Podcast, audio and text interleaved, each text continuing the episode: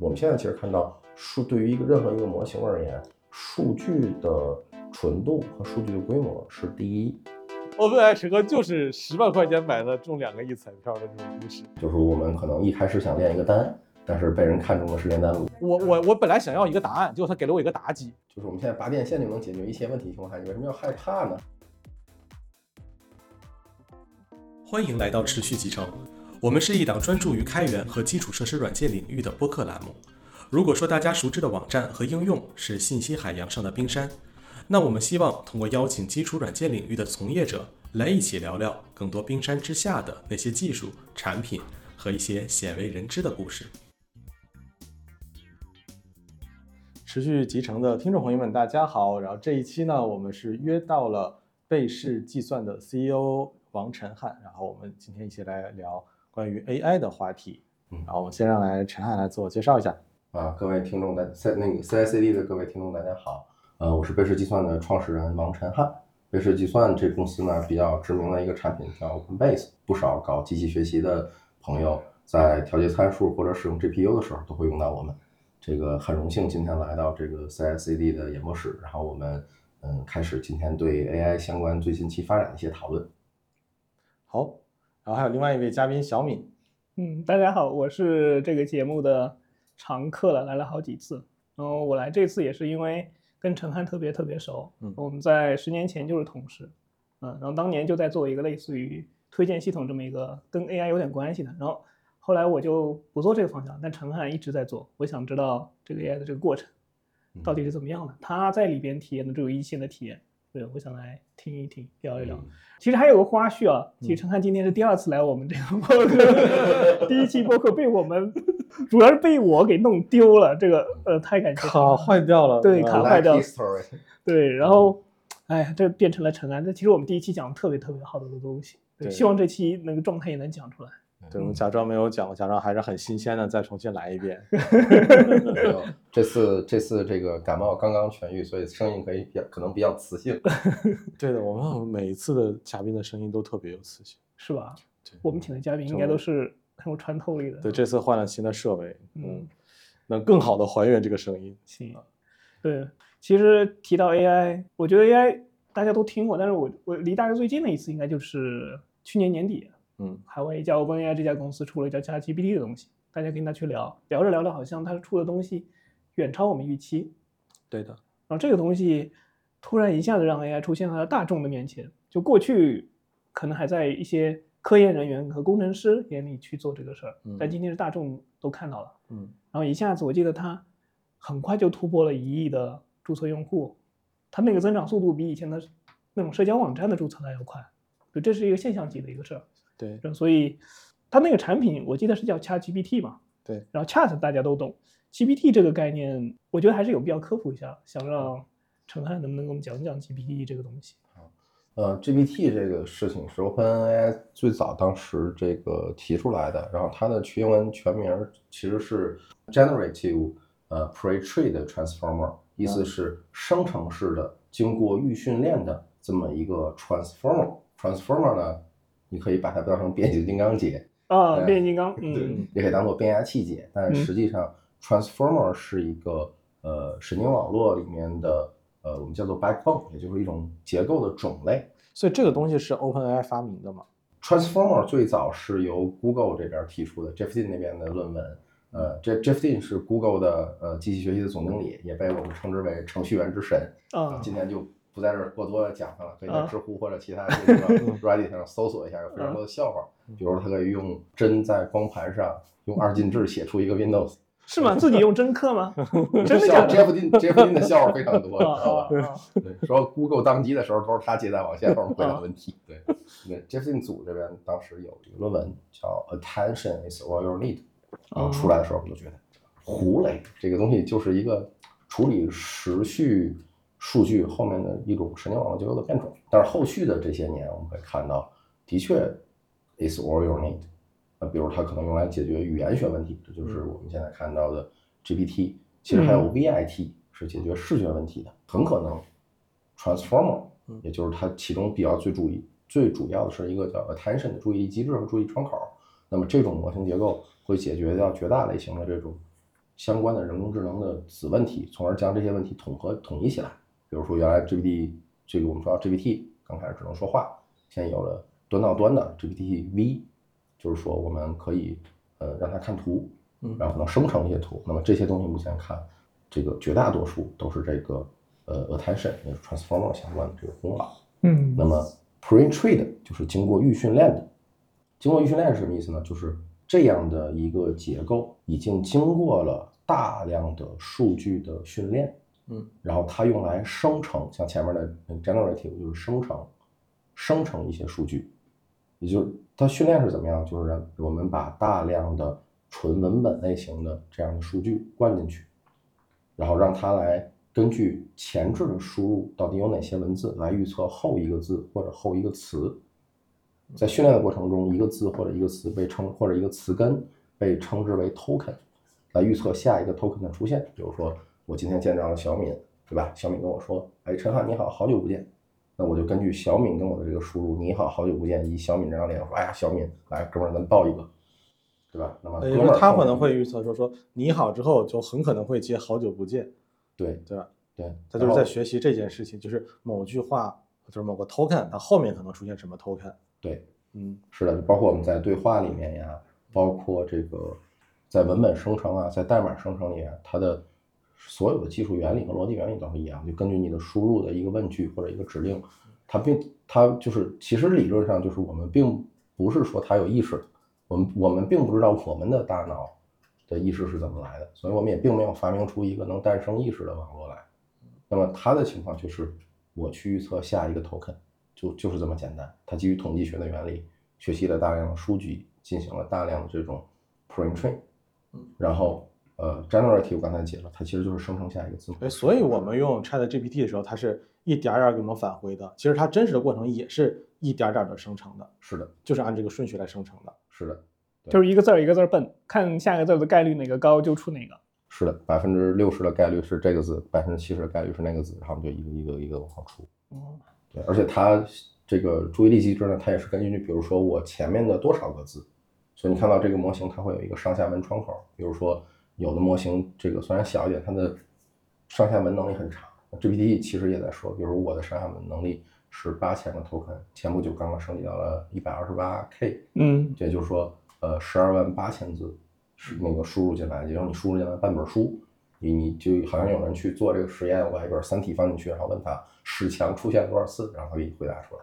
它这个是准确的吗，不是概率性的事件吗？是对，那我我也是概率性的事件，我看一本书，你问我，我看一遍，我也 没真数过有道理，有道理，对吧？有道理。你你不能说人人嘛，反正而且我们要求一个东西越精确，其实这就是我们公司叫贝氏计算的原因嘛。其实这个、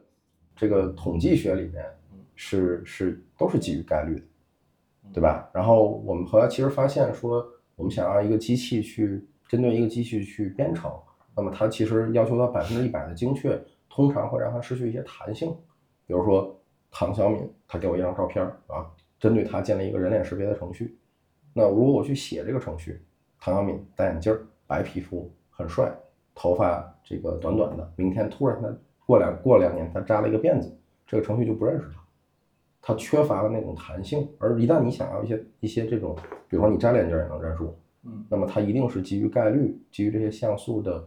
之间透这些相关联的特征所抽取出的这样一个函数的一个区间嗯，来来去认识认知这个东西的一些特征的。所以呢，我们去看到这个这一代的人工智能，也就是之前有专家系统，在之前有基于控制论的这些逻辑是规则上的叠加，是图谱相关的事情，在这一代人工智能基本上大家都是统计学的。从二零一六年开始搞围棋，搞围棋的时候是使用了一个贝叶斯方法去决策一个 ResNet 叫层次层次神经网络的参数来决定围棋这这件事儿。那么贝叶斯方法统计学嗯，ResNet 脱胎于卷积，然后整套这个神经网络也也隶属于统计学。对，对，提到这个围棋，其实还是印象挺深的。我记得那时候我打死也不相信李世石会输，但是后来，李世石也不相信对，后来后来可能大家觉得李世石居然能赢一局，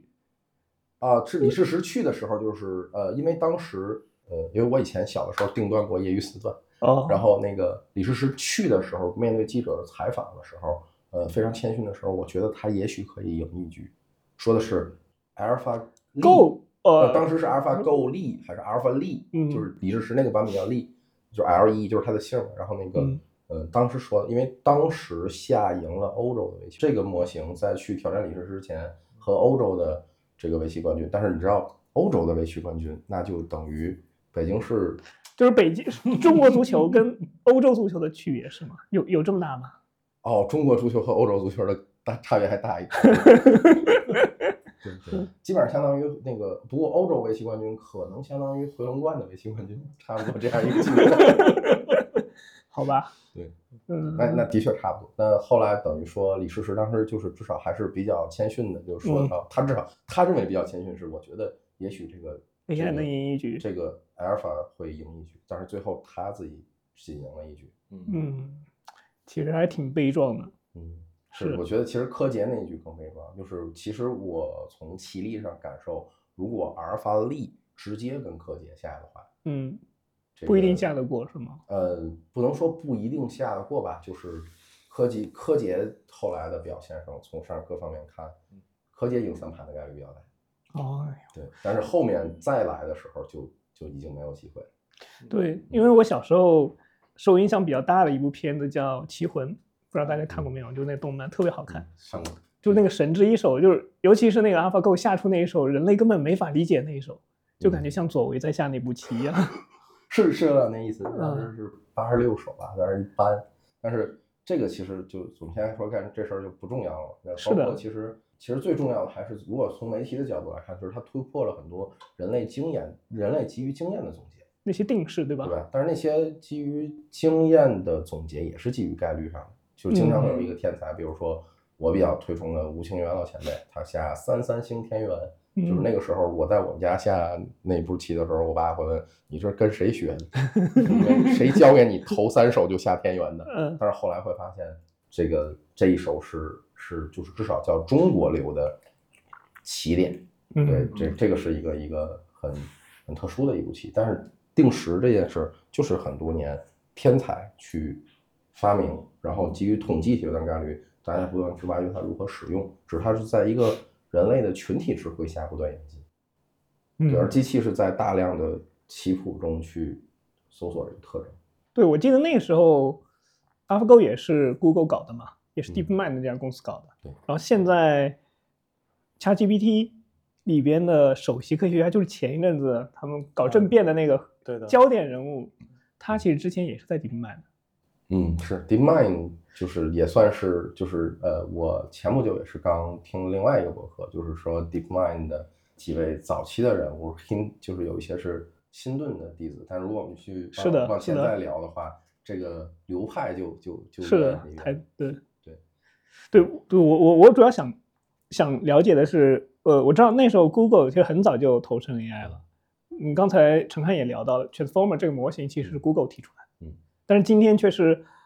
ChatGPT 把它发扬光大了。就是 嗯 OpenAI 现在用的每一件关键武器，几乎都是从 Google 家掏出来的，不止俄泰是是啊，这什么 MOE 什么的，都是这帮这帮老爷子们干的。哦，所以那个时候的那个时候的 DeepMind 做的 AlphaGo 跟今天的 GPT 之间的差别有吗？它应该不是 Transformer 模型吧，对吧？刚才对，但是陈他当时提到了，他是使用这个 ResNet，而 ResNet 嗯最早提出，我没记错的话，就基本上是咱们国家的这个，就是有旷视的创始人孙健，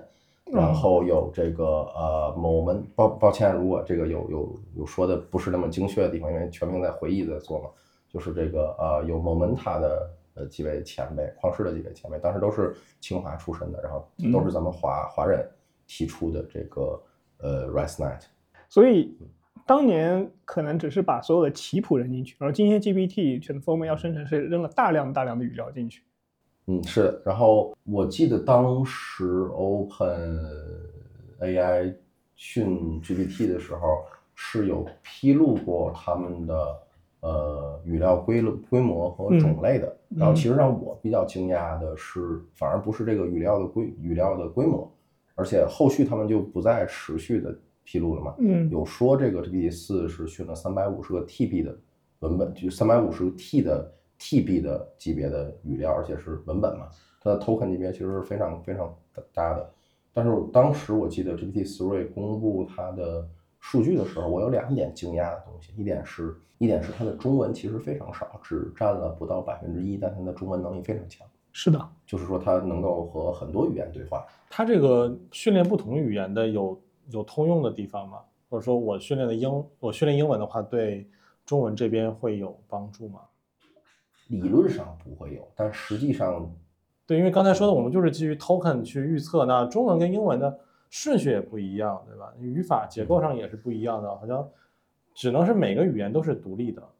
这就是这个在一个非常大规模的参数结构下面，比如说 Chat ChatGPT 三点五，就 GPT 三点五的参数规模是呃一千七百六十亿，然后它训练的数据是这个。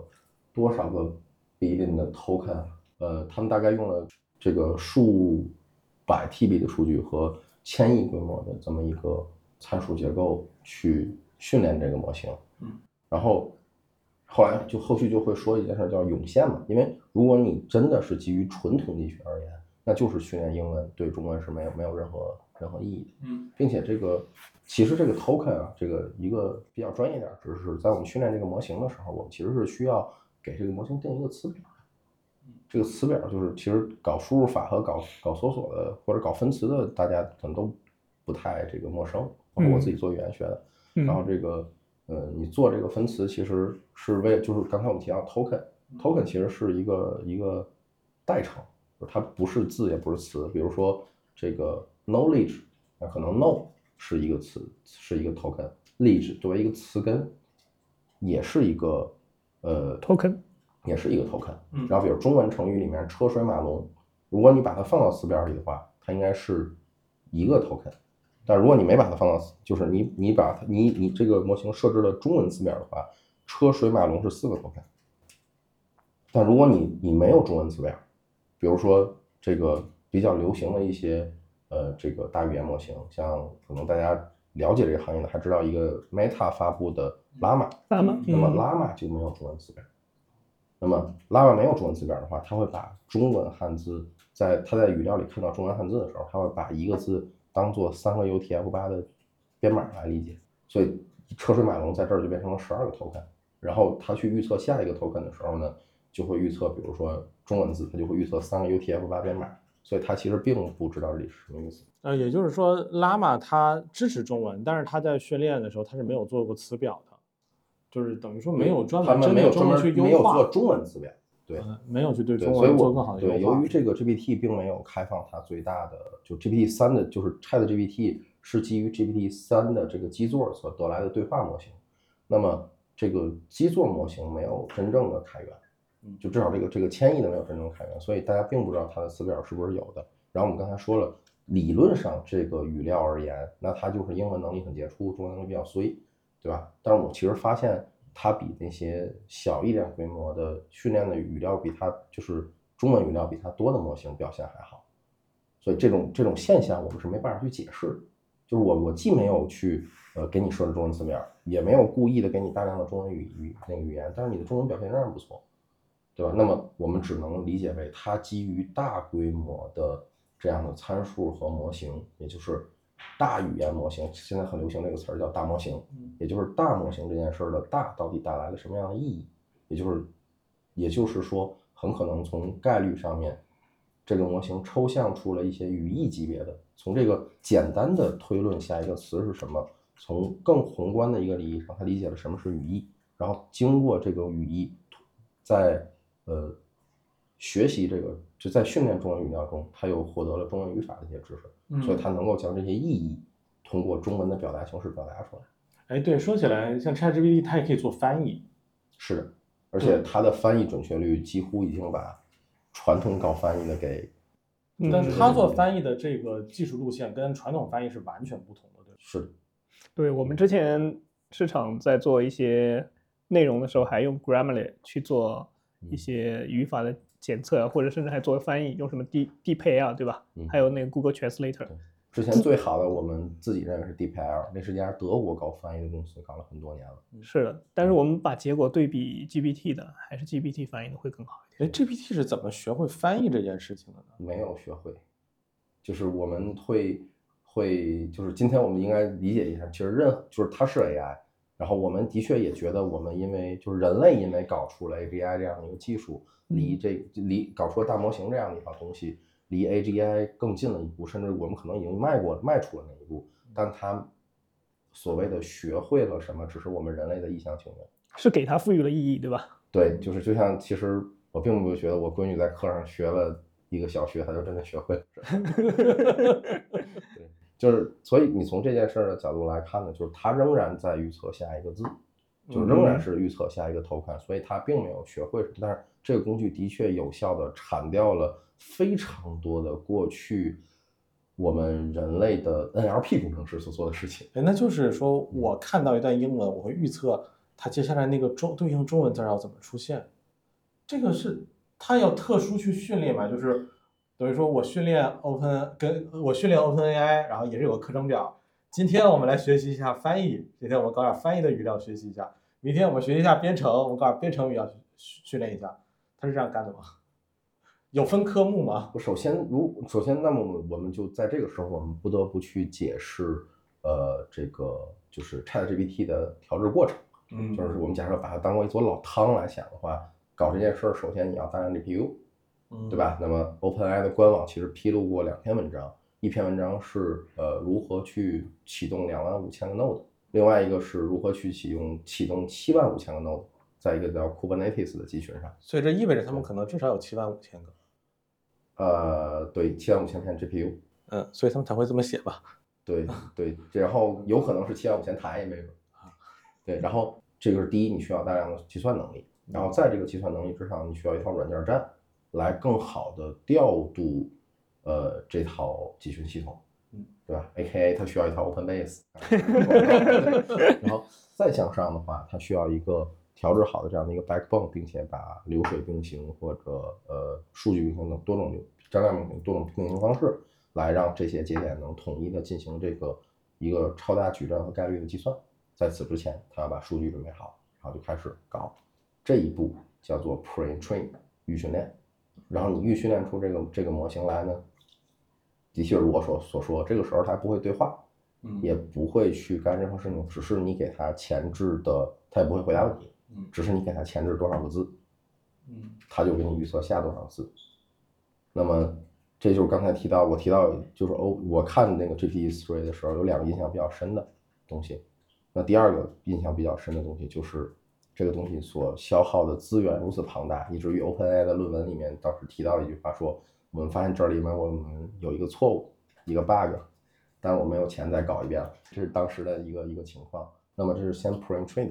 在 pre-train 的后续，也就是 pre-train 这部分，如果我没有记错时间的话，他们其实是在二零二一年就年初吧就完成了，还是二零二零年的，就是差不多就咱们在疫情里正挣扎的时候，他们去搞定了这件事情。但是距离 ChatGPT 这又过了十几个月，才有了一个能够回答人类问题，嗯，和人类进行对话，甚至呃，我们可以看到它可以去控制一些外部的。外设设备，比如说，最由于 GPT 的产生，这个具身智能也开始火了，因为它能生成一些代码。那这个代码如果能实时的控制一个机械臂，那等于你就给机械臂配了一脑子呀，对吧？所以这个是是中间大概离一个能够去离一个能够去生成下一个字的一个模型和一个能完整的回答人类对话的模型，应该还差了什么？差了我们叫做呃 fine tune。指令微调这一部分，也就是我们人类在后续又给它灌输了非常多的格式化的指令。嗯，就是当人类爸爸问你今天晚上我想吃水煮肉这道菜怎怎么做，你要把菜谱给我，教给他大量的这种指令。嗯，这种指令就是格式化的，叫做 SFT 或者 PPO，有一些就是。后来比较流行的这种概念，就是基于人类反馈的强化学习。RxAF 是对，嗯，是的，就是用人类去标记他说出的文本的结果，让他来调优他的回答。嗯，总之这个时候就是去 guide 他的表达格式，，get 他的表达格式里面就有这个说，呃，如何与人类进行多轮对话，如何帮人类生成代码，如何帮人类续写他们的小说，对吧？如何去安慰一个人，如何去规避敏感的问题，比如说如何制造毒品，就是这样相关的这种什么问题是你能回答，什么问题是你不能回答的，这些东西被呃按照一定的格式整理成一条条、一行行的指令，然后再去进行第二遍的训练。所以这真的是有分门别类的科目去让他去上课学这个东西，他好的才有这个能力的。Good question，的确是这样嗯，但是也有大量的能力没有被训练过，在经过这样的调试之后出现了，嗯，对吧？比如说这个，这也就是说，我们说人类的这种 ability 到底是大类还是小类？比如说我们去搞基础能力的时候，你可能像我们的孩子去读语文课，你有写作文、记日记、理解文章、概括中心语义思想，这些能力我们认为你是基础能力。嗯然后有垂直领域一些能力，比如说生成财务报表，嗯对吧？这个帮助人类写一些这个代码，啊代码里面还有 Java，对吧？然后如何去构建一个数据库，比如说一个时序数据库，对吧？嗯如何去 GridTimeDB 对，是的。然后还有就是如何去写一段前端代码，嗯那这是有分门别类不同的东西的。但实际上呢，并不是说人类也不太可能把我的呃所有的能力都干，就是列举人类拥有的所有能力，全人类拥有的所有能力，这几乎本来就是一件不可能完成的事儿。我们也可以看到说，当通过这个一二百种种类的这种指令调制之后，这个模型能干的事情也超出了这一两一二百种，不是你教它这一二百种，它就只能干这一二百种。真的会举一反三。对，是的，就我们其实可以想象出，想象想象是我们的人类去调制了它的，我们可以想象它的能力范围是一个类似于圆的东西，嗯，然后有一个圆心，然后不同的能力发散向四四周，那么我们只是把这其中的每一个半径都画了出来，在不同方向上有不同的半径，那么这些半径就是比如说我们调了一百多个能力，那这一百个能力半径和半径之间的东西是我没有调制的，但它自然而然也就被衍生出来了。还挺形象的，听上去到后来就自生长了。对，涌现的一个很关键的核心点，在我们自己的模型构建中，因为贝氏其实自己也构建了一个千亿规模左右的这个基座模型，然后在我们的自己的概念中，一个模型如何去拥有这样很好的涌现能力，有最好的逻辑推理能力，其中最关键的是你到底在初始的训练语料里拥有多少代码数据。嗯，一个可见的，呃，情况是这样的，就是，呃，如果我没有记错是 Llama 还是 GPT 的话，他们有一篇论文是披露过这件事儿，就是你再去，因为它是个统计学模型嘛，其实它无论如何其实都是去统计下一个字发生的概率。那么你把这个语料放进去的时候，其实语料是有被 pass 过不同的权重的，比如说代码语料，在 OpenAI 还是 Meta 团队的训练过程中，他们就把它赋予了最高权重，过了四遍。然后相关的很多知识类的数知识类的相关的数据是过了两遍，然后大量的网页数据只过了一遍。因为你可以认为说，代码本身是很严谨、很有逻辑性的，质量高的，对。然后知识上的话呢，它可能在表述上有些差别，它比较可靠。然后网页基本都是胡垃圾编乱造的。对，从科幻小说的角度上讲，代码也是计算机的语言。是的所以我们在说英语、英语啊、法语啊、中文那些事情的时候，可能我们应该把代码单独列出来，说这是他们自己的语言，这是硅基语言，嗯，这是一种比较浪漫的说法。刚才听陈汉讲，如果我要让一个 GPT 跑起来，似乎有有好好多事儿。一个是我需要有很多的训练数据扔进去嗯，啊，第二是呢，我要通过 GPU 一个集群去把这个训练数据给训练出一个 model 来，一个模型来。对。然后我看到有了解到，现在有讲，比如说有些模型是什么七个 B，嗯有些模型是三十个 B，这个讲的就是模型的参数大小吧。对，我们可以我们可以理解为说，就是参数越多，它越聪明嘛，对，这个它能理解问题更细致，是吗？对这个参数的概念，就是 transformer 这个模型是不是背后还是神经网络？是的，其实它仍然有这个呃，类似于神经元节点这样的，就是像卷积神经网络这样的一个类似的概念。比如，嗯就包括说你一个跑好的模型再去推理的时候，你也是需要去调节的一些，比如它类似于核核函数和采样率的这样的一些概念。所以嗯其实经典有的都有，但是大家可能第一这个我们说语言腐败嘛，就是大家得嗯找一个数最大的来聊，所以大家就开始聊它的参数规模。嗯其次一个呢，就是说，嗯，的确参数是一个蛮关键的一个一个点，而且刚才我们提到了说这个参数是不是越大，它的能力就越强。那么这件事儿呢，两两两种两种观点吧，一种就是说，呃，我之前听说一个用户，我不能披露他的名字，然后说他跟我提到说，这个物理专业啊，就是主要看规模，对吧？你看我们在地球上研究可控核聚变很难很困难，看看宇宙里那个太阳很可控啊，没炸，对不对？多少多少亿年了，就是规模其实很说明问题。草履虫有一百二十，有一百二十个神经元，我们的大脑有三十亿，对吧？那我们每个每个神经元上带有一点参数，可能比如说我这个神经元上有多少个基础的神经细，有多少个神经的细胞，有多少个突触，与其他突触相连的这个数量是大是多是少，然后我突触传递电讯号的效率，可能也有这样的参数规模存在。然后，但是那么第一呢，我们可能看到参数规模是一个很关键的要嗯很关键的一个东西。假设我们把它代表成一种对知识的压缩，嗯对吧？那么参数规模越大的东西，它的编码的损失就越小。嗯那么当然，同样的，那你的数据规模也要大。我们现在其实看到数对于一个任何一个模型而言，数据的纯度和数据的规模是第一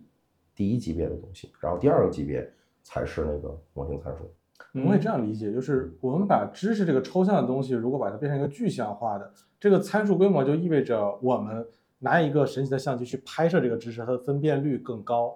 没错，是吧？嗯没错，这样的一个感觉，。因为你的你的图片就本身有有有损压缩、无损压缩嘛，它的像素点采样是一样的。对，就是就是参数越多的话，我们越能更清晰的去描述这个知识，更好的去所谓的理解跟应用它。那这有没有一个上限？就我们参数规模到了某个程度，好像就不会很明显的变得再聪明了，因为好像已经足够聪明，足够去解释所有的事情了。学科比较新，所以呢，这个没有一个很明确的溯源结果。甚至由于我们不理解智能是怎么来的，我们这个搞出这套统计学也不是很这个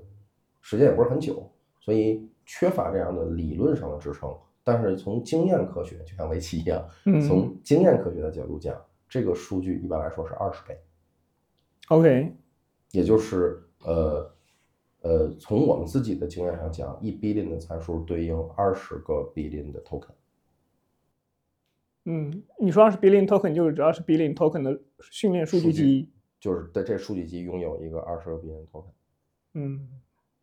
这种也就是说这两个匹配是最合适的。呃，其实多了少了都差不多，就是这是一个经验经验医学。那那其实刚才德福有一个问题是说，我现在参数是一个 billion，那我参数也有呃，你看那那个拉玛最初是七个 billion，我呃如果说我们无限的把它放大，首先，第一，这个 GPT 在线上的这个版本其实是不断在迭代的。嗯比如 GPT 三点五的话，呃，最早上线的时候，这个披露是一千七百五、一千七百五还是一千百六？那么前不久微软披露了一个论文，说明它现在线上的线上的这个三点五已经被蒸馏到大概二十 billion 大小。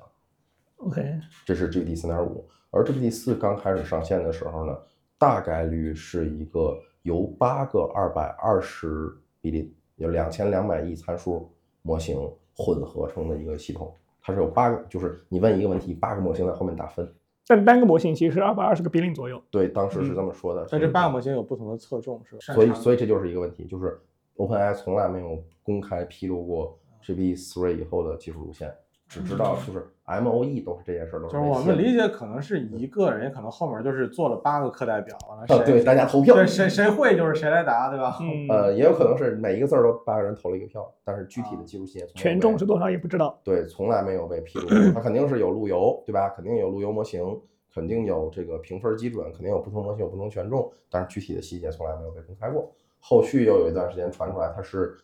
它又变成了十六个一百一十亿一一千一百亿的，哦，对。但是现在看起来 GPT 四 Turbo 一定小于这个规模。对，其实我的感觉感受是我用三点五一开始第一次用的时候，我感觉哇，这个东西就已经超出我的认知了，我觉得太好用了嗯。但是当我用完四之后，我就觉得三点五真是个垃圾，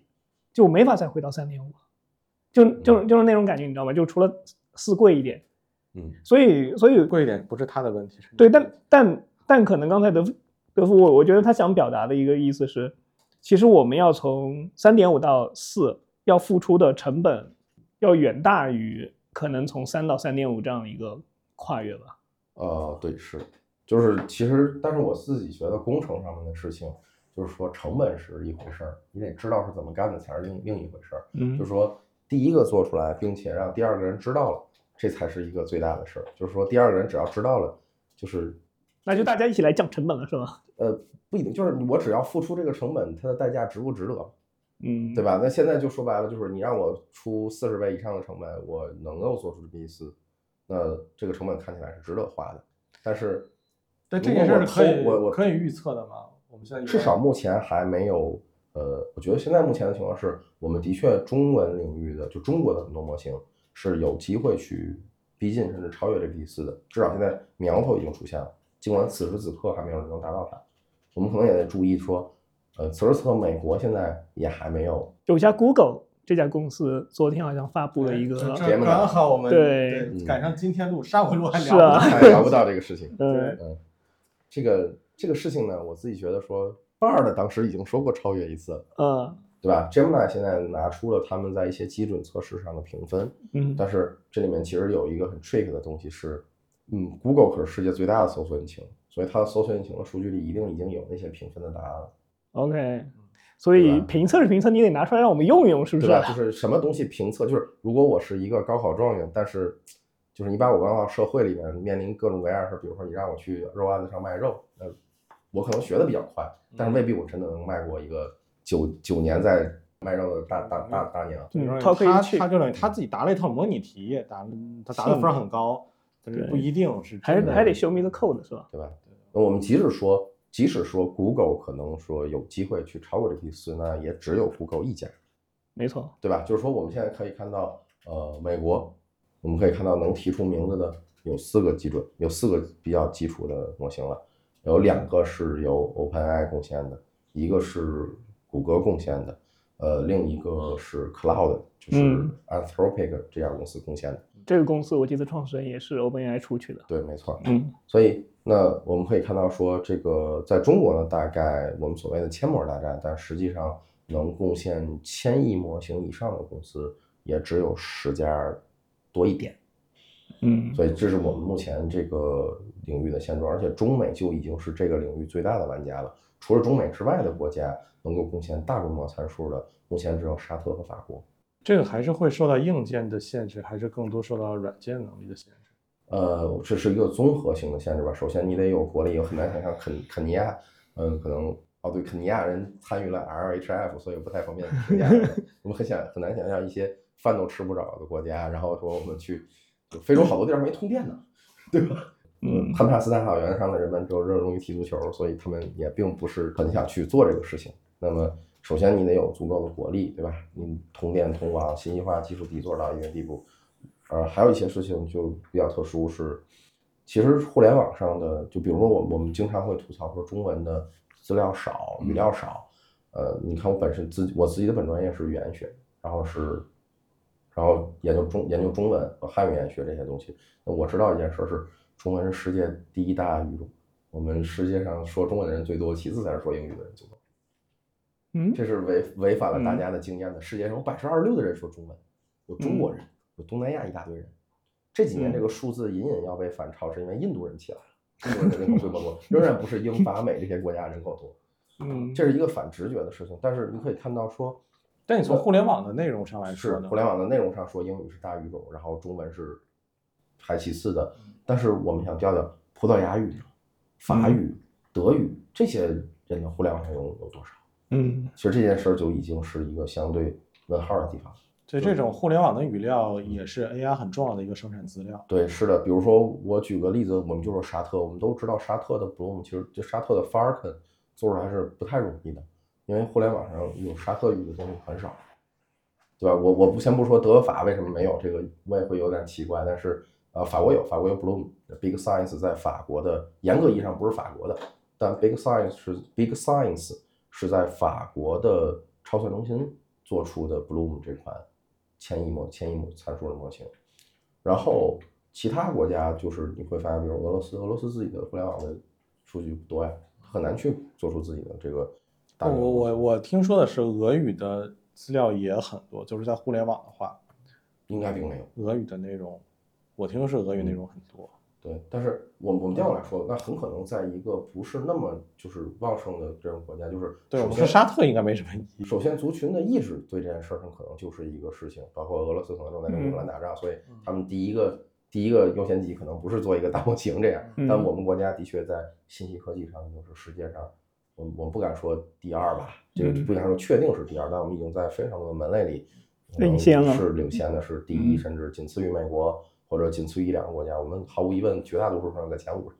嗯对吧？就是咱们可能很多基础科学还还有点落后，但这些关键是我们我们这个民族向上看，我们不向下看。哎，其实不光是数量的问题，还有质量的问题。嗯就有一个段子是说，你问这边说，哎，《肖申克的救赎》的主演是谁？然后那边回答说是小帅，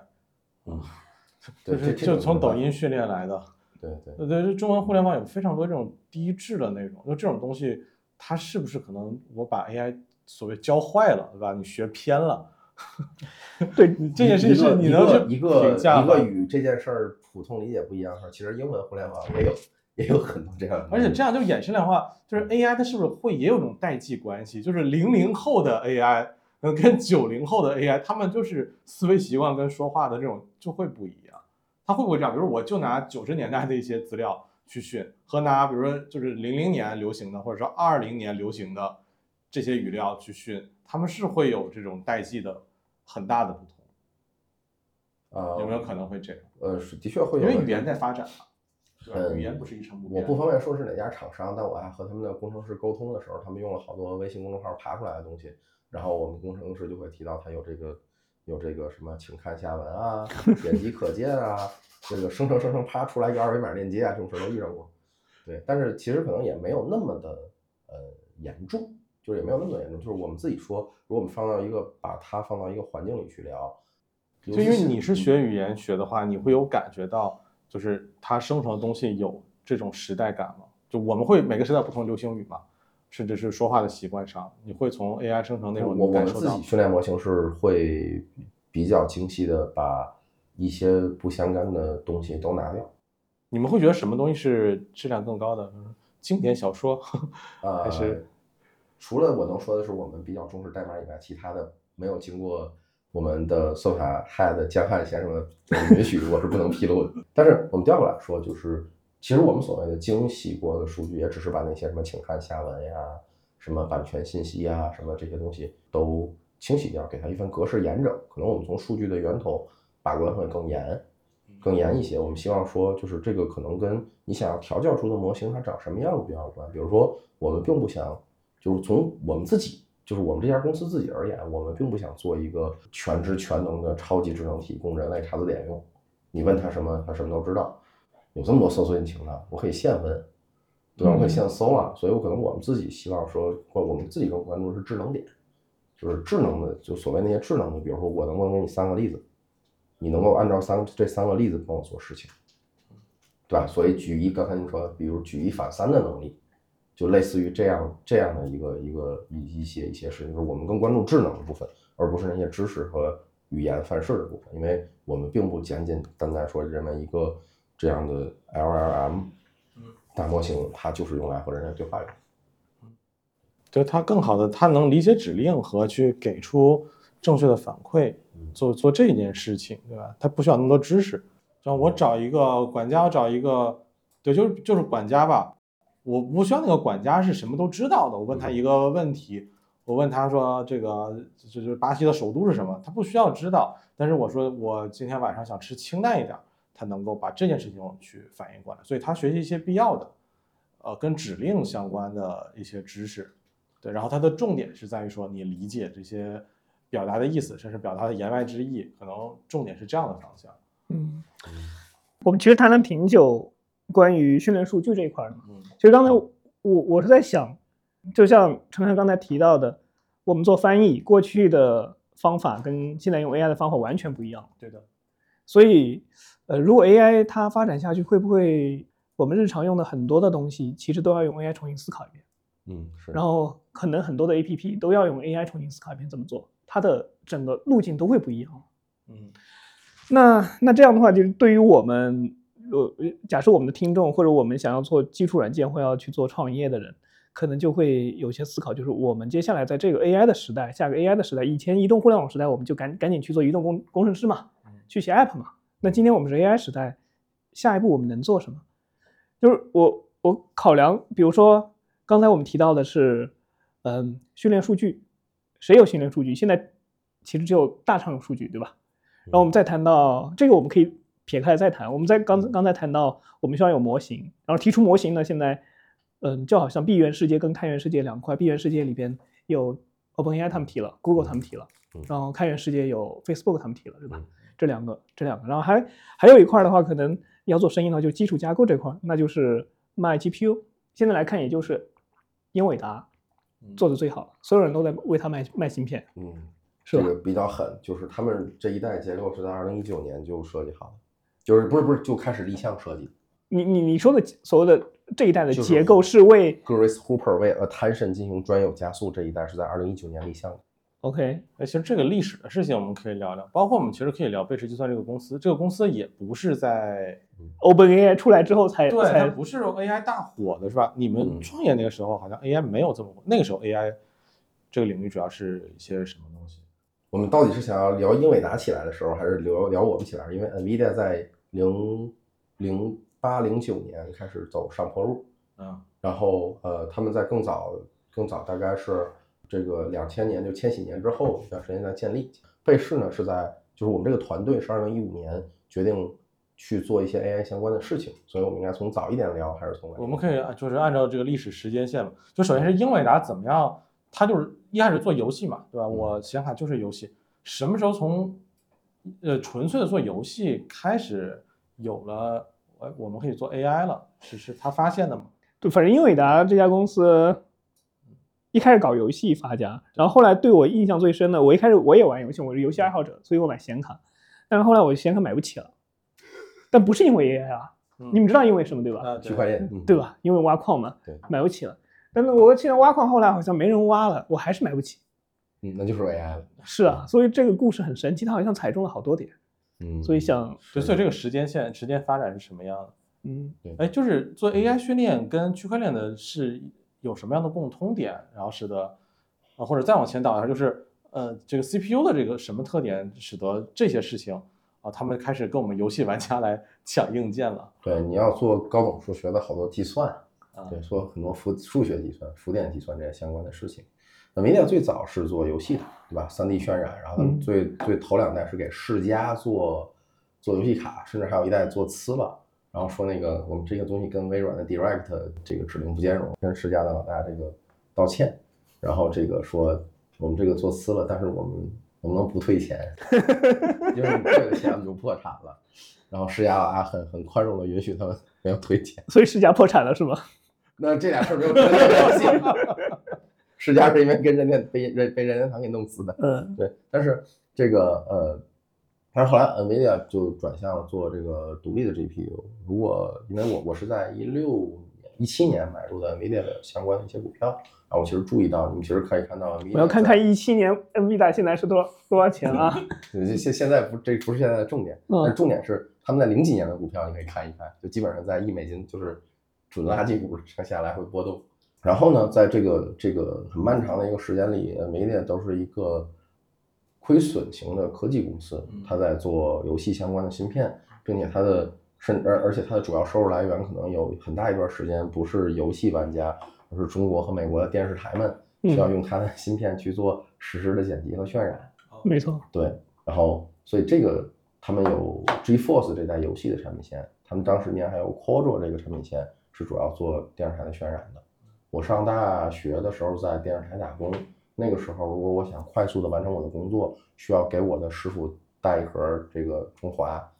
他 他允许我上记忆强氧，然后强氧里面会有两块儿，当时叫做 sleeve 或者交叉什么什么什么交火的这么一个，但后来就那个 cross crossfire 是后来才有的，就是说这个两块这个专于用于渲染的这样品那个显卡，NVIDIA 的显卡扩弱的，我才能在二十四小时之内把我做的样片渲染完，就那是我打工时的一个一个经历。但是，呃，老黄在更早的时候认为说，游戏的市场呢会到一个天花板，对，然后我们需要去寻找 NVIDIA 的下一个强劲的增长点，所以他盯上的是我的 GPU 本身这款芯片有很强的浮点能力，浮点计算的能力，因为我本身就要渲染这个这个三维空间的在二维上面一些表现，所以我我每每秒钟都要做六十次大量的浮点计算。嗯那么我为什么不把这个芯片这个能力用于更广泛的这个世界呢？比如说网格计算啊，这个第一性原第一性原理啊，这些我知道听起来都比较比较都不知道是什么。所以我们统一说就是科学计算。世界是建立在数学之上的，所有这些东西，嗯对好，所以他想去做这件事儿。那时候他一直在说我们去给科学家去做科研去用。是的嗯我在读研的时候，应该零零九年的时候，实验室里比较用 CUDA，哦但是那个东西特别难用，真的特别难用，我学了两遍没学会。哪年？零九年的时候？啊，哦，那还那会儿应该是哭的比较早期。真的特别难用，导致我后来觉得这个 NVIDIA 这家公司一定是会完蛋的。嗯，但是没想到啊，就是他们持之以恒、不懈的，至少一直，呃，因为 CUDA 的立项应该是从零六零七年那两年，我依稀记得是立的项，然后在差不多一零年的前后，如果你零九年能能用上，应该更早一点，我记得是一零年前后，CUDA 被 release 起来。然后 CUDA 是在当时，就像你说的，你的眼光没有错。CUDA 这个 NVIDIA 因为这件事儿几乎差点就破产，嗯几乎差一点就破产，因为呃严重的带累了那几那几代显卡的性能，为了支持 CUDA 啊，所以我们都记得，就是我们现在知道有一家新新成功叫 AMD，AMD 同时生产 CPU 和 GPU，AMD 的 GPU 部门是收购了一家叫 ATI 的公司，红厂，当时叫红厂和绿厂，对吧？嗯当然 AMD 现在也是红厂。嗯当年这个这个当年的 ATI 就是因为 CUDA 这个 NVIDIA 搞 CUDA 喘息了几口，有点机会是吧才有机会冒个头儿。嗯但是后来就发现，由于 NVIDIA 对这个标准和基准的一些掌控能力，ATI 露头的这个小小的机会，很快的，当然他们自己也没抓住，很快的就被被淹没掉了。因为芯片这个毕竟不是我做设计、做做 EDA 这些东西、做做 IC 就能做得很好的，还有你对基座的利用和供应厂的配合，然后包括这这就是一个更大的商业历史上的故事。但是嗯总而言之，这个 ATM 卖给了 AMD，NVIDIA 靠这件事儿成为了呃 GPU 领域的一枝独秀。由于游戏卡对产能的扩张，使得这个成本又快速的降低了，所以很多科学家都开始使用 CUDA 编程。那，小敏是比较早期吃螃蟹的人，如果你在那个路路上一直坚持，是啊搞不好是这个领域的泰斗，可惜了，可惜了对不，对？可惜了呃。后续等于 Google 的呃以及一帮工程师们，包括还有包括像之前提到的杰夫辛顿，然后他们去编写了，就利用这个 GPU 加速了一套 CNN，然后在当年的几个比较顶级的学术会议上拿到了冠军，嗯然后这就是起飞了明星效应。起飞了然后大家发现哦，这玩意儿还是比英特尔性价比高太多了。为什么要用一大堆 CPU 核搞呢？嗯我儿子那个玩游戏的电脑借我用一用。对，这这就是很多科学家这个开始用 CUDA 的缘起。嗯，那么 CUDA 嗯科学家也许会，哎，我要做计算，买了个 GPU 回来玩游戏，玩 GTA。可以劳逸结合。呃是的，是的，既又又能玩 GTA，还能做计算，这个这个事儿太好了。对那么后续呢，就是但是 NVIDIA 在肉眼可见的攀升，还是从一六年开始，在一九年关键的点开始转折，这是他们股价上的攀升。所以也就是当他们刚开始进入这个科学计算领域，就是 AI 甚至都没有那么的风头正劲。嗯对吧？这个二零一二年的科技市场，大家谈论的是中国谈论的是美团，这个美国谈论的是社交网络，嗯对吧？类似于这些地方。那么在这个整体的上跑，就是这些 O2O O 啊，什么这个这个整个科技的领域的浪潮浪潮之下呢，其实有还有很多其他的科学计算软件在使用它，比如分子动力学、LAMMPS，这个化学的精微演算软件 MASP，这些都偏向研究院。对有限元计算 Fluent 或者工业领域。但肯定这些东西也是它的规模和游戏玩家比起来，呃，每一个市场都非常小。这个领域有一个巨头叫 Ansys，然后我没记错的话，他们当年我研究他们的时候是二零二零年，然后他们的市值大概在四百亿，然然后他们好像有两两百款软件，好像是不到，也就是每个软件两个亿拼起来。嚯，对，所以这个市场虽然很细碎、很分散，但是由于他们都要到数学，数学是个大事儿，嗯。所以 NVIDIA 的第二条腿就站住。了，嗯。嗯。从而拥有了 Tesla 这个品牌的产品线。就是 NVIDIA 有刚才我提到有 Quadro，后来被演化成了 RTX、RTX，、然后 GeForce，然后后来就有了 Tesla。Tesla 这个你看我们的显卡都是带风扇的，嗯对吧？带风扇的，然后可以插在这个游戏电脑上玩。然后 Tesla 的卡同样的核心卖的价格是 GeForce 领域的三四倍。然后它的核心就是第一，我带 ECC 的显存，然后很后来就生成了 HBM，就是我虽然计算核心一样，但我的显存微光更快，读取数据的频次会更高，然后数据带有强一致一致性交错，然后我没有风扇。玩家是没有办法买一块八万块钱芯片插自己家，比如 A 一百、H 一百，你插自己家会烧的，你得改成水冷，所以那个专专门门放在数据机房的。呃数据数据中心数据中心去去冷却，去去冷却，它是嗯直接就只只给你一个铝片儿，然后然后剩下就是风道。嗯。其实理论上，我觉得除了显存以外，它的造价成本还更低了，但是它价格是四五倍，这就成了 NVIDIA 高利润的来源。明白，对它，所以说老黄刀法好嘛，说这边就是一个，比如说 GeForce 四零九零这款卡，呃，玩家会觉得好贵啊，真便宜。就如果你是工业界的话，你会觉得真便宜，因为嗯四零九零有一个四十八 GB 的版本叫六千 A 大，嗯六千 A 大现在市价是八万，只多二十四 GB 显存，哪里能买带到？宽到一点啊。还能买到吗？呃，现在被禁禁掉了，但是哦仍然水货市场还是有一些。嗯对但是即使你在合法购买的时候，你也会想，不就是个四零九零吗？所以为什么有这么多？就是为就是刚才小米说的，为什么买不到显卡？因为显卡不是太太贵，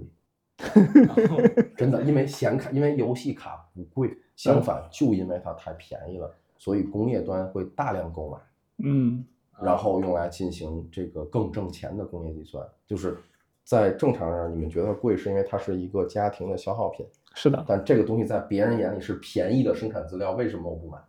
然后导致我们就要买买不到了。对，对，就是嗯或者就是，也就只能说我们我们说人类这个群体是向上的，或者是你说图利的，就是为了挣钱。但是如果我们是向上的，说我们认为从事生产的物品应该卖的比从事娱乐的东西卖的更高，至少在中国是这样。嗯对当然这不一定对。然后我们拉回来说的话，就是等到二零一五年，我和小敏是二零一一年、一二年开始11当年12年对对开始当同事，对吧？我们这个在一家叫 Evos 的公司，嗯呃，去做一款叫美味书签 Delicious 的这么一个应用，它是当时曾经是世界上最大的呃知识图谱的基于知识图谱的这个社交网络，大家分享自己喜欢的链接和内容，并且把帮他们打上标签。互联网上的 tag 这个行为和功能，就是它最早采用的。，Web 二点零，对，它里面拥有大量的知识。嗯后来呢，我跟小米没有继续当同事的原因是，这个公司被我们的美国老板卖掉了。我们这个 team 的几个人呢，就想我们还想去做这个事情。嗯，但是当时也觉得说，因为中国当时的今日头条已经有，已经逐渐的在二零一五一六年开始变得如日中天，并且有呃一定的商业规模了。所以我们用同样的呃 AI 和算法去驱动内容的分发，已经变成了不现实的。所以当年我们本来想去做一个产品，这个产品读取大量这个网页和书签，通过推荐和主动搜索的方式来使用互联网上的内容片段来回答你的问题。比如说你如何如何做一块水煮肉，那么我们可能会精确的抽取网上的一段内容来对你进行回答。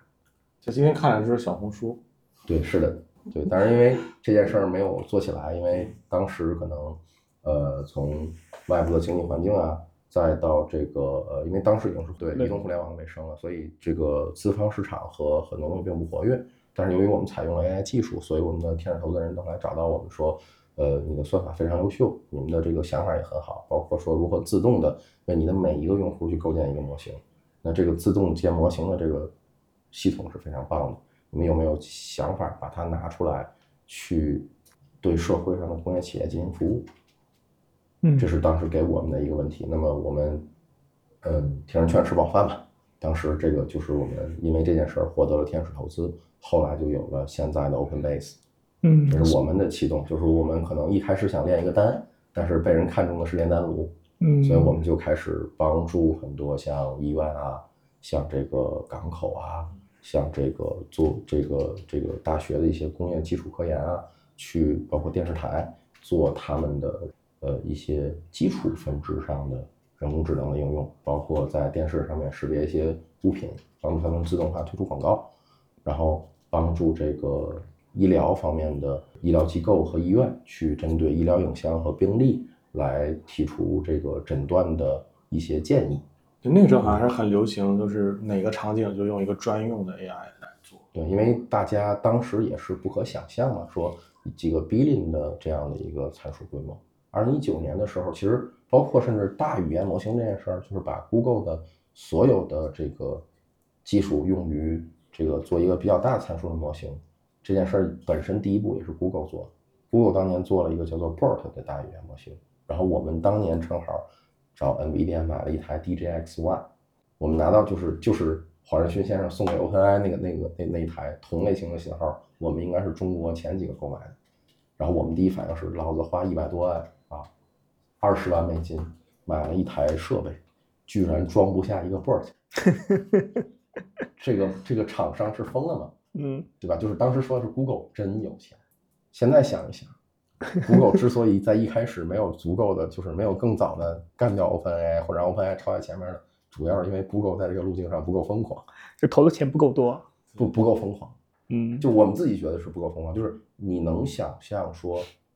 你要赌这个东西一定有更大规模的参数，它就有更大规模的智能。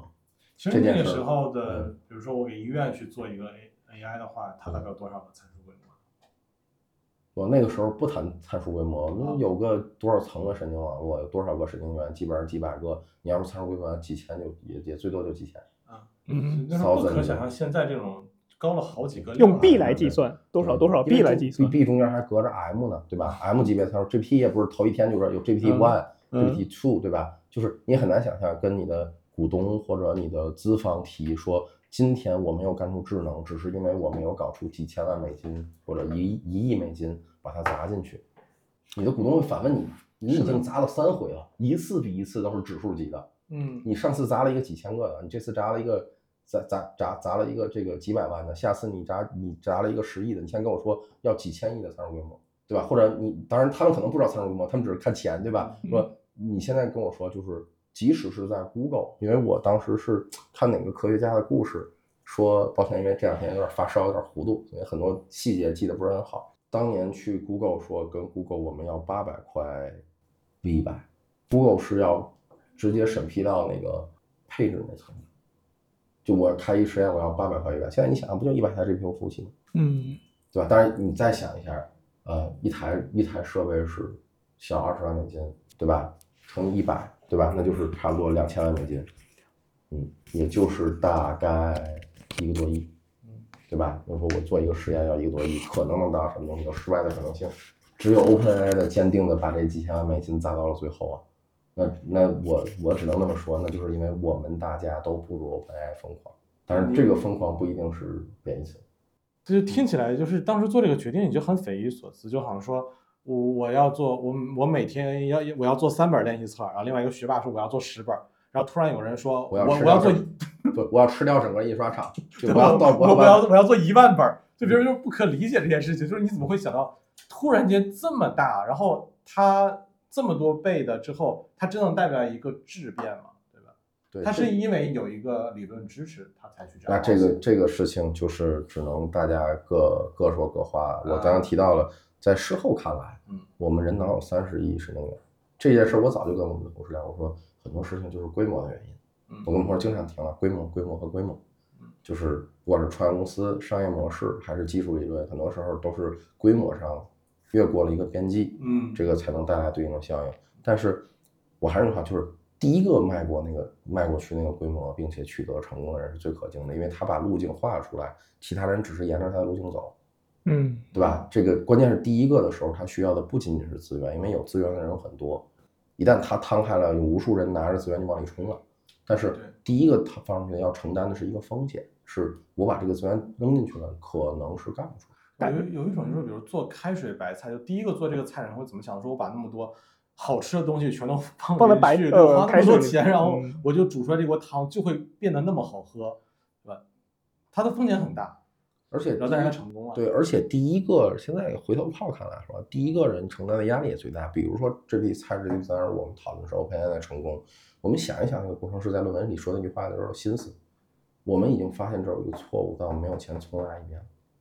GPT Chat GPT 和 GPT 三点五用的基座是一套，嗯，对吧？那么基本上说，Chat GPT 在三的这个级别上面，它已经有一个基座模型了，它对基座模型进行指令微调，做 SFT 和 RHF，就是反强化学习和这个这个教他去做人任很多事情的时候，这个过程其实是我觉得这个对团队应该还是一个相对比较漫长的一个状态。你知道这个模型基座应该有一定的能力了，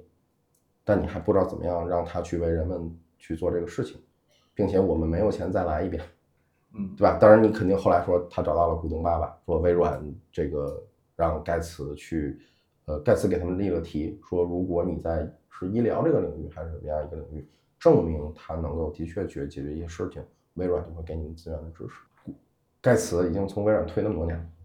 对吧？我们可以看到盖茨对微软还是有一定掌控能力的，那是啊尽管他已经不是一个大的股东了。但是我们调回来说，那 OpenAI 如果我们其实我们现在得问自己，如果 OpenAI 在三的时候就放弃了，因为三没有那么邪乎，三只是一个能续写的模型，嗯，只是能续写一下小作文，而且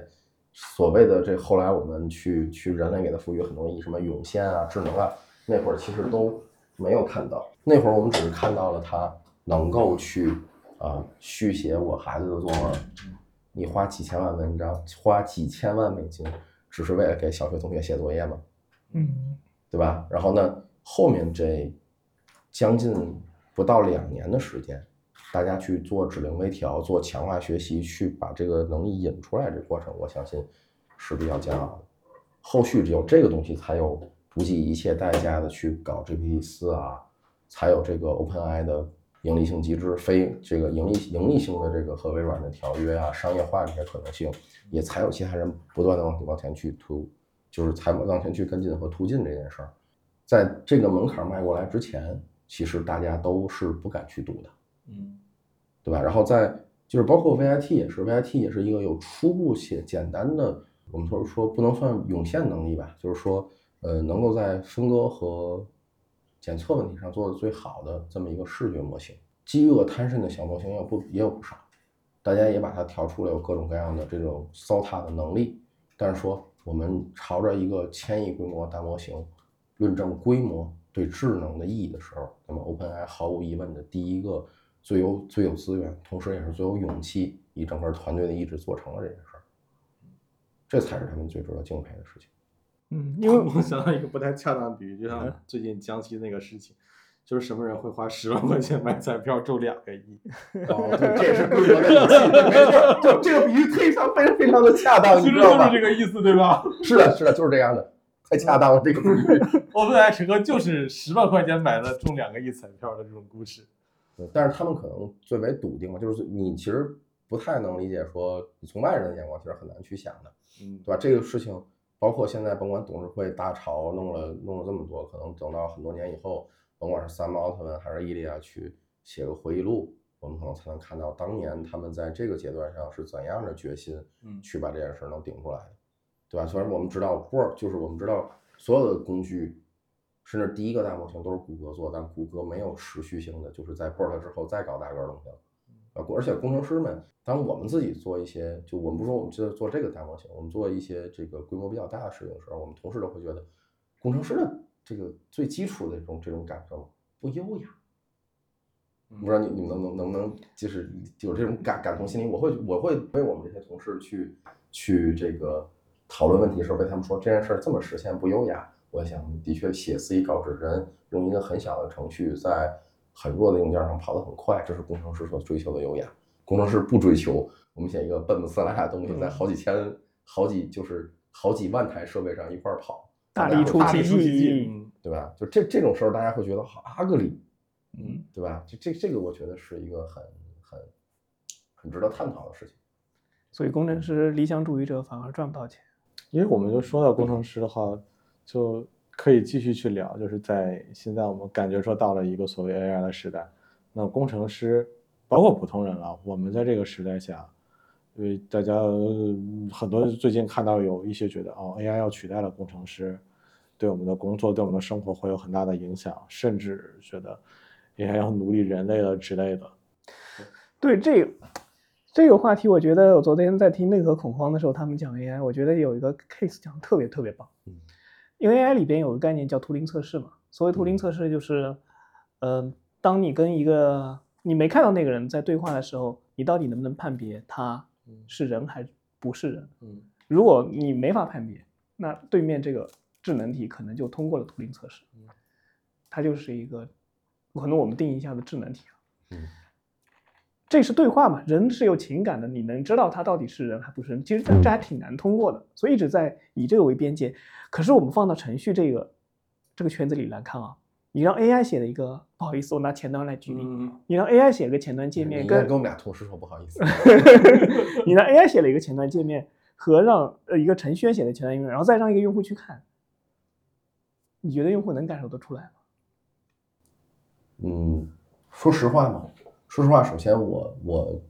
这个到现在为止，我个人的角度讲，我并不太认同图灵测试的观念。当然，这个是挑战的先先哲了，嗯对吧？我们自己经常说，贝氏的三位祖师爷是托马斯·贝叶斯、艾伦·图灵和嗯冯诺依曼先生，嗯对吧？但是这个我自己并不太认可图灵测试。最近的一个一个事情是这样，就是 GPT 四在图灵测试中没有去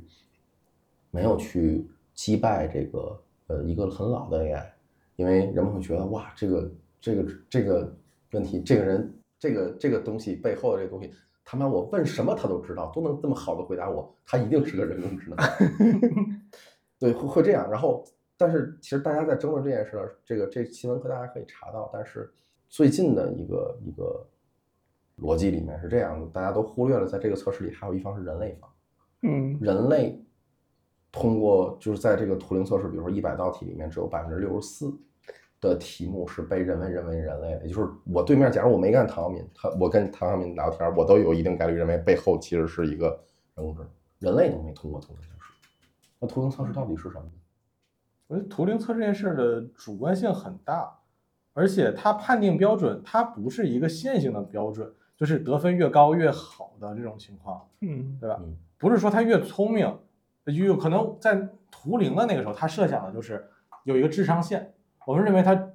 呃智商到一定程度了，然后他是个人，然后如果他这个呃言不达意的，那他肯定是一个不是人，他是他是 AI 所谓的。但现在的情况是。我如果看弱智吧那些发言，我觉得这真的是一个人啊，机器想不到这么弱智的不。是我的理解是这样的，我的理解是对面的人工智能已经能理解，为了能通过图灵测试而做到了你说的那一点。对，如果有他能伪装成他觉得他的目标目标不是回答所有的问题，他的目标是我要通过这个测试。嗯。那我要通过这个测试，我对我就得知道对面这个人是来怎么判断我的。他的智智商已经是超过了坐在他对面那个人，嗯。就是他他他是有这这种这种他有应智能体，试能力，呃，我觉得可能是然后这个再延伸的话，就认为这是一种自主意识，他在伪装。没错，他为的是通过这个图灵测试，他不是为了答对你所有的问题。嗯嗯，然后我我我刚才想举这个例子，其实就是引引引申到德福说到的我们的恐慌，尤其是我们觉得我们做程序员的，我也做了十几年程序员，现在虽然不做了，嗯，我我我我觉得这个工种工种可能是最后被替代的，但我我我觉得会来的比较晚。可是我近段时间用 GPT 写了很多的程序，发现写的比我好。嗯然后甚至写出来的界面，呃，我觉得我可能要花十天，他可能一小时。我其实我说对话五分钟就出来了，嗯，我完全没法分别这是我写的还是一个嗯、呃十年经验的人写的，还是程序程序写的。就这件事情，在我的看观察下来，就感觉现在可能大家觉得他还不能完成一个整体性东西，每次我只能给他一个片段，他画出来一个东西，每次给他一个片段画出来的东西，它不成体系。嗯可是，可是我觉得这只是时间问题，因为 AI，我觉得令人最恐怖的事情是它的演进。就是前一阵子我跟一个呃，也是我们之前的 Airbus 的同事，嗯他是他叫呃 Alex 董，可能你跟他、那 Alex 对，他说他现在最大的恐慌是什么？他认为他是呃他是两千年就开始进入到这个 IT 领域，经验特别多。然后他最大的恐慌是在于他过去对于所有的技术，包括互联网时代，包括移动互联网时代，他有预测，他能很好的预测未来五年内可能是什么样的方向。他可能自己没法做到，因为你能预测，但是不代表你能做到。可是，可是今天他感觉他没法预测一年后的 AI 会是什么样的，他完全想象不到。他想象不到一年后的 AI 能做到什么样的程度，他就没法想象到一年后，呃，AI 那个下的世界会是什么样的。我，嗯，我我想倒回来讲一下刚才你说的那个恐慌的两个方面，我觉得它跟就是我在观察小朋友的成长这个过程很像。就你说到了，他如果为了通过图灵测试去专门做一些事情的话，就是他也许并不真的这么想，但他伪装我自己能通过图灵测试，所以这说白了，它是一种说谎的能力。说谎是人类成长一个非常重要的里程碑。没错，你的恐慌其实来自于说谎，就是小朋友如果有一天他说谎了，妈妈也会很恐慌，说他怎么说谎了。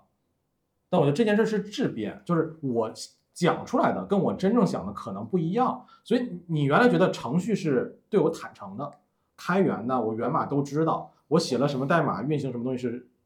一样的。但如果你怀疑他有这样的行为，他并不是真的这样想，但是为了通过测测试、为了拿高分，他会那么去表达，那他真的想法是什么呢？你怀疑他在对你有所隐瞒？他没有真的想法，他只是在预测下一个字。对，但他预判了你的预判。你不知道他这个里面是预判了多少层，对，他在这是预测下一个字和预测上下，就是在我们在能消化上下文窗口时比人能有能力，但是呃，如果你理解它的基础机理的话，你可能不会那么的害怕。但再一个就是小米说的，现在是我可能 case by case 去解决，我让你写个网页就是个网页，它会不会在这个过程中，我有新的输入去累积，变成了我有。记忆有经验，然后因为你的参数规模到了一定程度之后，没有人类能够去阅读这个东西了，你你没有办法去搞清楚它形成了什么样的东西，这些东西是不是它是黑盒的，它可能带来一些你未知的东西，甚至它会对你有危险和威胁。我觉得是这样，就是人类的这个由于我们的神经突触的一些一些一些原理上导致，就是脑科学里面揭示一些基础原理，导致我们。人类会短期去高估一些事情，长期去低估一些事情。短期 AI 就是 Alex 可能应该是没有像我这五四四五年一直在前沿推着，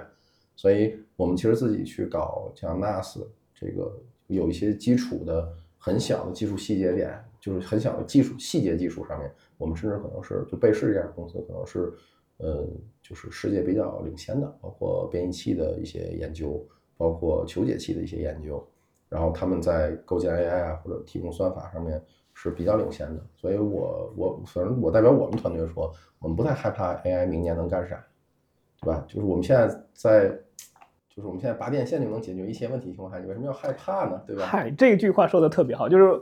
我你知道看《骇客帝国》里边，嗯，我其实别人有很喜欢很多的句很很很多话嘛，我最喜欢那个对话是这样的，我忘了那个，反正有个人跟 Neil 说嘛。呃，那个人问 Neil 到底什么叫控制？我我就 What is control？然后 Neil 说了一句话，其实在我理解下，控制就是当我想把这个机器关掉，我能关掉它。嗯，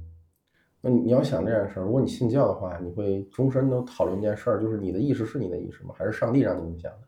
什么是 free 意识？自由意志到底意味着什么？这是我们对短期的，就是这就是说所谓控制那件事儿嘛。但是我从短期上而言，哎，不会对我们。人生和世界用来太大的改变，三五年之后，很多人做的重复工作会变得轻松，很多工作会变得有效率，这都是 AI 带来的正面的现象。负就是如果大家一定要说，但是我我我我从另外一个立场上讲，我是一个人间，就是以前日本侵华是有汉奸，现在飞机入侵碳基的时候，我会是一个人间，我就跟大家或者他们把这事叫碳间，碳基生物的间 间谍嘛。我想的很明确，就是。你和你身体里的线粒体的 DNA 基因组并并不完全一样，我们是共生关系，我们没有线粒体就得死，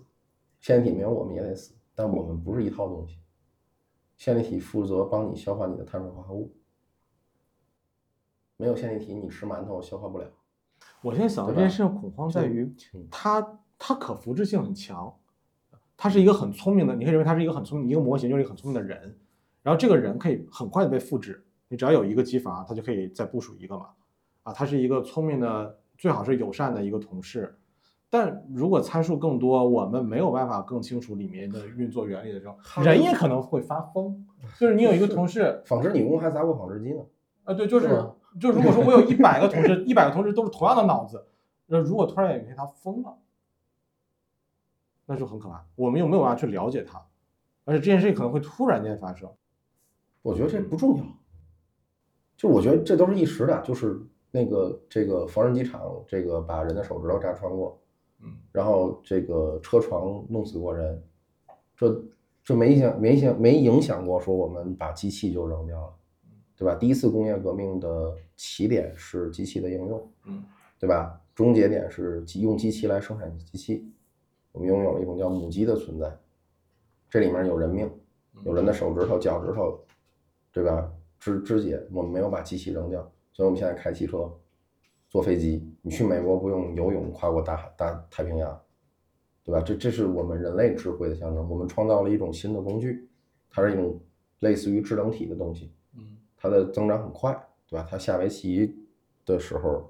赢过人的时候，我没有害怕过。对我倒是觉得不会因为他能力很强去恐慌。那你现不是因为你，因为你现在的情况就是因为你是 engineer 出身你，跑马拉松，你跑得赢手扶拖拉机吗？不，你你在对你在体力上就已经早就落后了。所以你在智力上德福不是这样的，嗯不是这样的。你你你现在这种恐慌是一种本我意识，因为你是一个 engineer，你觉得呀有智能。如果你是一下围棋的，你想过吗？如果你是一个啊，那我早躺平了。对吧？就是只是在他们身上发生的东西，在你身上要发生了，你才感觉到恐慌的，你才思考这件事儿。这就我还是在那个就可能阿尔法利之前那个阶段的，我还是焦虑期。对呀、这不是那个那个没我有哥们儿就跟我一块儿下围棋，哥们儿现在是职业棋手，人家是棋院的，人就说一句话：我的我的职业生涯因为因为这个事儿，我职业生涯完了，现在来报围棋班的小孩儿变少了，少了一半儿，没有人再愿意学围棋了。大家知道围棋不再是皇冠了。然后我问他你怎么想？怎么想？国际象棋的教练怎么想？我就怎么想。当年还有深蓝呢，对不对？对吧？哈格里夫斯发明蒸汽，还发明过这个这个这个纺织机呢。但我想就是你不穿衣服下围棋这件事儿，你并不是因为说已经被机器终结了，它就没有意义了。我还是举那个例子，你也跑不过赛车，你你也跑不过马的，就我们运奥运会也不办了吗？对，关键关键关键是这样的，我觉得德福的恐慌就像你说的，恐慌它不恐慌在，嗯，就是这个机器比我厉害，而在于它可能替代我的工种，嗯它可能会，陈汉在表达这样的一个意思，嗯因为我觉得围棋啊，包括马拉松啊这些事情，它存在的意义是是在于人要观察竞争，人喜欢别人竞争，所以我要既然有人去观赏你，那就需要有人去对抗嗯，那这种对抗是人类喜欢的东西。我们就是在以人脑和人脑去竞竞赛嘛，或者说我开手动挡的车，我就喜欢驾驶的乐趣，我喜欢换挡，它虽然麻烦，这是我本身一个带给我的乐趣的东西。对，他不是因为换代被淘汰的。对，所以他那那你那你想过骑自行车人骑自行车上班人的心理吗？对，也有那还有环法大赛，你就觉得你你那么去练大腿肌肉练那么粗，你巡航能到多少？七十、八十？那我开特斯拉一脚油门就上去了，那你这有什么意义呢？你练骑自行车，有的是比这个快的交通工具，对吧？嗯对，我知道这种恐慌是是来自于什么，就是说我们其实并不怕老虎比我们强，我打不过老虎，对吧？你像我这样一身肥肉的家伙，对吧？我我可能连我们家门口的狗都打不过，我不害怕，因为我有智慧，我可以用用用用用用这个工具，对吧？我可以去去去创造很多东西。然后我们其实现在去聊啊，好像创造的特权都被剥夺了，对，没错，对吧？没错，就是刚才跟小米说，我怕他有欺骗我，西部世界那种，他表面做那套是不是他真正那一套？他嗯背后有没有别的可能的小心思？就是他说在他有没有可能在他的学习和训练过程中，他发现有一些逻辑是应该在的，但是这个逻辑他起码在现在不应该被被表达出来。所以这个这个逻辑他在建立，但是这个逻辑他一直没有表达，直到某一天某个时候，他突然把积攒的这个逻辑表达出来了，有这种可能吗？我觉得可能早晚对，我觉得理论上是有这种可能的。是 sooner or late。这就意味着他有自己的小心思嘛。So 然后他现在讲的话，他在骗我。对，的确 so what。那这件事情就，其实，其实，其实我觉得核心在哪？核心在，呃，当 AI 它它只是 AI，它停留在工具层面的时候，它还不至于超过人。这里的威胁，我觉得恐慌在于用工具的那帮人。不，我不是这担心工具本身，就是如果他有有背后有小心思的话，他万一偶尔骗了我一次呢？我又没有办法去分别。我很相信他，就是原来我们的他骗你的目的是什么呢？比如原来我们的我们原来的模式说，我是皇上，我上朝，我说我有一个什么问题啊，大臣们底下站来十个，你提案，我看看你们谁都怎么想的，不行换一个，下一页再来十个。但现在呢，只有一个人跟我讲，我问他问题，他给我回答，我问他问题，给我回答，这就是完全是就吹枕边风了。我只有这唯一的一个东西。那问题在你我这儿，我我本来想要一个答案，结果他给了我一个妲己，那问题他他会让我觉得，妲己多好，我我原来觉得还是做纣王好就所谓兼听兼听则明嘛。如果我有涉及更多人的话，我会感觉它有有相互制衡的，我会采纳各种的信息，但是这样会让我的信源变得更单一。我现在我都在怀疑啊，我都不刷抖音，我觉得很危险。嗯，他是不是真的在给我一些刻意的一些东西给到我？你是说刷抖音危险，还是为了为了你怕抖这种音危险，因为抖音的问题是会退化你的大脑。他是不是缓慢的在以什么方式影响我？我不知道。嗯，就它这个一定是一定是那你想，那你想多了。抖音那套算法就是就是如何让你更多的点广告，如何让你的更多停留，然后刺激你的短期突出。哦，那能理解，他不是他对他不是下毒，他是给你下给你放糖，他就他就一直不要钱的给你往里放糖。啊。工工业糖精，我觉得这样工业哎糖精的这种担忧，咱们不在今天讨论，是的那不是真正的 AI，对是的吧？但是如果你要想谈 AGI，那么我觉得这件事儿是这样，就是说，呃，哎，硅基智能最大的问题是它是可以 scale 的，就如果我们已经论证了规模对这件事有意义，我们不能拿电线和网线把我们这屋子里的三个人脑子连起来，嗯。但是硅基可以，嗯所以这件事儿已经无可挽回了。嗯除非今天我们就是普京大帝好像去年说了一句话，如果没有俄罗斯要世界干什么？然后说有核武器威胁，除非今天我们打这场世界大战，拿核弹把我们能送回猿猴时代，我们拿木头枝子打架，否则硅基和碳基这件事儿就没有什么可谈的了。就是到底是五十年、七十年还是八十年？二十年内它会成为你的第二第二大脑 （second brain）。就 second brain 的意思是，你会发现我寒窗苦读仍然是有有价值的。因为我要锻炼我的大脑去思考，我才能更好的去掌控这个这个模型。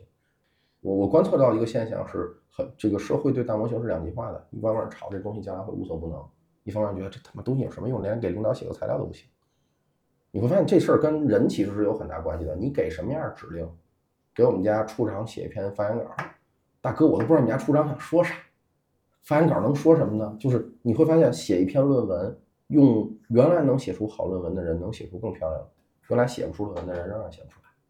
为什么？因为你能，你会不会做实验？你会不会去清晰的表达自己的逻辑？你会不会把这个图表生成的很漂亮？这件事儿可能 AI 能帮助，就是现在的 AGI 能帮助你去打理很多事情，让你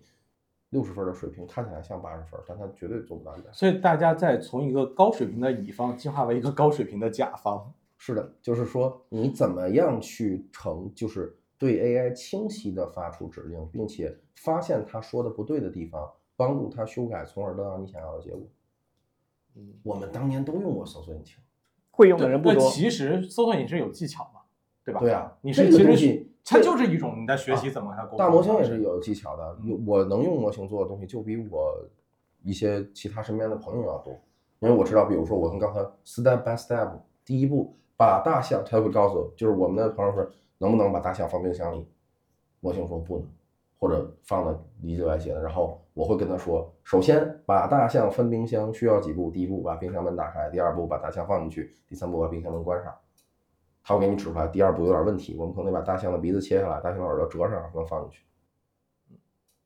那他的，你让他一步一步的去思考，对吧？有 long chain 这样的东西。有外挂向量向量库这样的东西，可以有外接搜索搜索插件这样的东西，然后你发现会使用工具的人，因为这件事儿变得，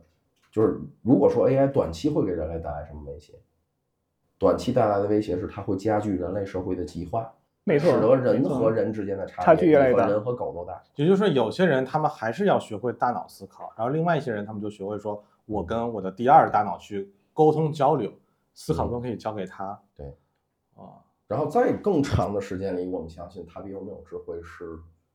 必然的。什么叫智慧？其实这里的智慧的定义很重要。很重要，就是我我会觉得是这样，就是智慧的定义。就这件事儿，我说第一，我无法定义智慧，嗯我要坦诚说这件事儿。但是第二件事儿就是，我认为智慧的定义不重要，重要的是它也不是人类操作出的第一个我们不能控制的庞然大物了。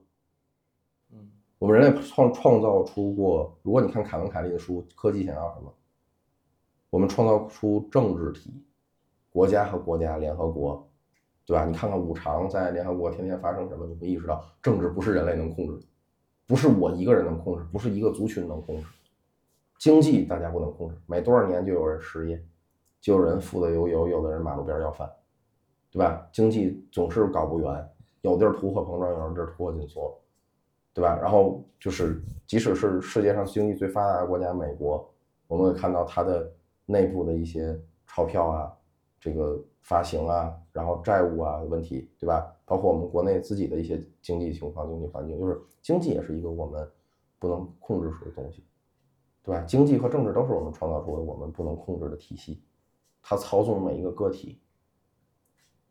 多一个科技怎么了？对吧？对吧？技术垒到现在，垒出一个 AGI 怎么了？不是什么大事儿，我们应该举手投降。再一个是不是因为你的年纪其实有这个问题？如果你还是十几岁的时候，你会很高兴；但是你如果已经三十多岁了，你是开始有些习惯性抵触这个世界改变，尤其是这个世界的底层如果发生改变的话，你会人的惯性比较大你会觉得不安。那那句话怎么说来着？任何一个在我十几岁时发明的东西，都是棒极了都是革命性的东西。在我三十岁发生的，呃，不是，我在我二十几岁之前发生的所有东西，应该是这就本来就是这世界的一部分，哎，对吧？对三十岁到四十岁之间发生的东西，就是一些革命性的东西了。嗯再之后的东西就是我操，离经叛道、叛逆、毁灭人类，这个、嗯这个、这个不是好东西的东西。嗯，那我们这一桌上有二十岁的，也有四十岁的。嗯，但已经是六十多岁。对吧？就是就是，当我们去看这件事的时候，就是我们无非就是说，呃，我们的职业不是围棋，嗯，不是国际象棋，是的，对吧？甚至我们不是纺织女工，嗯，就这么简单，对吧？如果我们恐惧什么的时候，你可能会意识到啊，如果你意识到你要被它替代了，你要么躺平，要么去换个买卖，换个营生，对吧？你现在看看那个国际象棋怎么下的，一人带台电脑，我跟国际象棋一块儿下，都这样的。国际象那个程序都是标准的，他给你三步，你选一个。以前都是你自己下棋，他现在你现在做 A、B、C 选择题，谁选择题做得好？你觉得国际象棋已经毁了，他没有任何尊严，对吧？然后中国象棋好像没有人搞，对吧？我也不想搞，我不想摧毁掉我爸这个这个养老的时候的唯一乐趣，对吧？嗯但是围棋就是这样，围棋现在就怎么样了？大家就是韩国那个一个选手上这个下棋的时候多上三次洗手间，就会被被人认为他在洗手间里藏了手机，回去问问 AI 了。然后现在大家火的时候，柯洁也在直播间里摔过桌子，说：“妈的，大家现在不就是比谁下的更像 AI 吗？” 他们那个就是下围棋这件事儿也变得没有什么尊严。那现在接下来不就是你代码谁写更好？嗯废话，人那那是人归集的语言，你碳基的脑子就是不如人家好。所以说围棋以后就下下表演赛还可以，然后以后程序员可能就变成非物质文化遗产了。就我们这个代码就是纯程序员手工操作的啊，大家观赏一下就好了。但你可以想，你你变成了架构师啊，比如说我的二二手合伙人通晓，对吧？通晓是一个非常，嗯，他是我们公司的 killer app，我们公司的核弹，就是我们在任何一个我们决定要趟进去的新领域的时候，都先优优先投放刘通晓先生，就是他是全站，他可以把所有事情都打点得很好。有 AI 以后，我很高兴，大哥，我有二十多个刘通晓了，对吧？就是就是它变成了一个架构师，那可能每一个 engineer 都最终会变成一个架构师，对吧？你学会发正确的指令，如就现在大家你要这么想的话，你会抱怨这 AI 还差太远了，不就是写二十行代码吗？我让你一个 app，你能直接给我编译了成家吗？那不像是就变成了架构师，像是变成产品经理了。人人都是产品经理。你看，快得了吧？这 话这话，我觉得糟践了多少多少多少互联网公司，对吧？对，所以这这种事儿是我我自己觉得说，大家去成为这个更好的决策者，这件事儿其实是对整个行业发展有利的。你会发现，优秀的产品供给会多，对吧？每个人的生产力都都爆棚了。那软件行业，可是现在产能已经过剩了。软产 产能过剩永远是内卷的结果。你去看看有没有，就是现在还有没有人在做新 app？没有了。对吧？大家会觉得啊，产能过剩是因为 app 太多了，大家的注意力有限，大家吸收不过来，是因为没有比 TikTok 更优秀的，对吧？当然这个优秀，当然大家要画引号，这个优秀大家就是谁占据你更多的注意力时间，嗯，对吧？那可能我们的大脑就到这儿了，但是那些就我会觉得并不是生产力过剩了，我会觉得现在是娱乐至死的时代，就是我觉得互联美丽新世界，现在我现在我是为 AI，就是这个这一代 GPT ChatGPT 这一代。智能锁高效那一代，我至少发，至少我的感受是，不止中外互联网，整个互联网的质量都比我和小敏当同事那些年下降太多了。嗯，没有没有个人博客，博客越来越少。对，就没有博，就是即使海外博客多又怎么样呢？你搜到其实色情博客都更多。我那天搜 Ruby 还是什么，发现第一排名第一是一个黄色视频，说是什么写 Ruby 的女程序员，我天，我都疯了。我觉得就。就这段可能得掐了别播，对吧？我那种感受是什么？就是，就是说这个，不得不说，色情行业是科技进步的重要对，就是娱乐至死嘛。就是说，你去找到你想要做的生产力型的内容和你要学习的知识，在互联网上，尽管是越来越多的，但你获取它的成本变得越来越高。嗯，对，我在想，我觉得我们过去所有的技术，我能不能这样总结？我们过去很多的技术的突破。其实是扩充了人类对于知识或者说认知的一个边界。是。那今天 AI，我们它能帮助我们去探索宇宙吗？它能帮我们探索？就是它它它它能它已经能做很多事了。我我说一个负面一点的事情啊，我我们的一些消息显示是，呃，就是这个呃，OpenAI 在对齐就 GPT 包括 GPT 在对齐的时候，他们其实发现了，比如说。大模型能去提供很多廉价的化学品的生成方法，没错，嗯，这种化学品可能是 drugs，就可能是毒品、上瘾类药物，然后你会发现自己在家就能搞阿片类药物了，人人都是绝命毒师，想一想，这个是很那什么的。但是如果人人都是化学家，嗯，对吧？把整个互联网上有用的知识压缩一个小东西在你的身边，能够供你随时调用，这件事儿绝对是一个革命性的东西。那一一定也是个双刃剑，对吧？比如我举个例子，就是。假设有一天我们需要去殖民火星，我们就要去进行星际的这种扩张的时候，我们想，我我我非常喜欢看一本书，叫那个星，不是不是叫星际穿越，叫那个呃火星救援的 Martin，嗯，然后我觉得那本书名字应该叫孙宁在火星，他讲了一个综合观鸟吗？一个一个综合性动手能力超强的工，那就是一个工程师被扔在火星上绝地求生中，他用了很多知识，比如说粪便不能直接扔口堆，要先发酵，然后和土混合。对吧？类似于这种这种东西，你会发现，人类去扩张是需要先锋有足够高的素质，要么以及有足够多的人数。那么宇宙航行在这件事上是不太可能的，就是说你你很难有足够多人数，那你要求人有足够高的素质。那我们的脑子就，我现在调回来了，我们脑子只有三十亿神经元，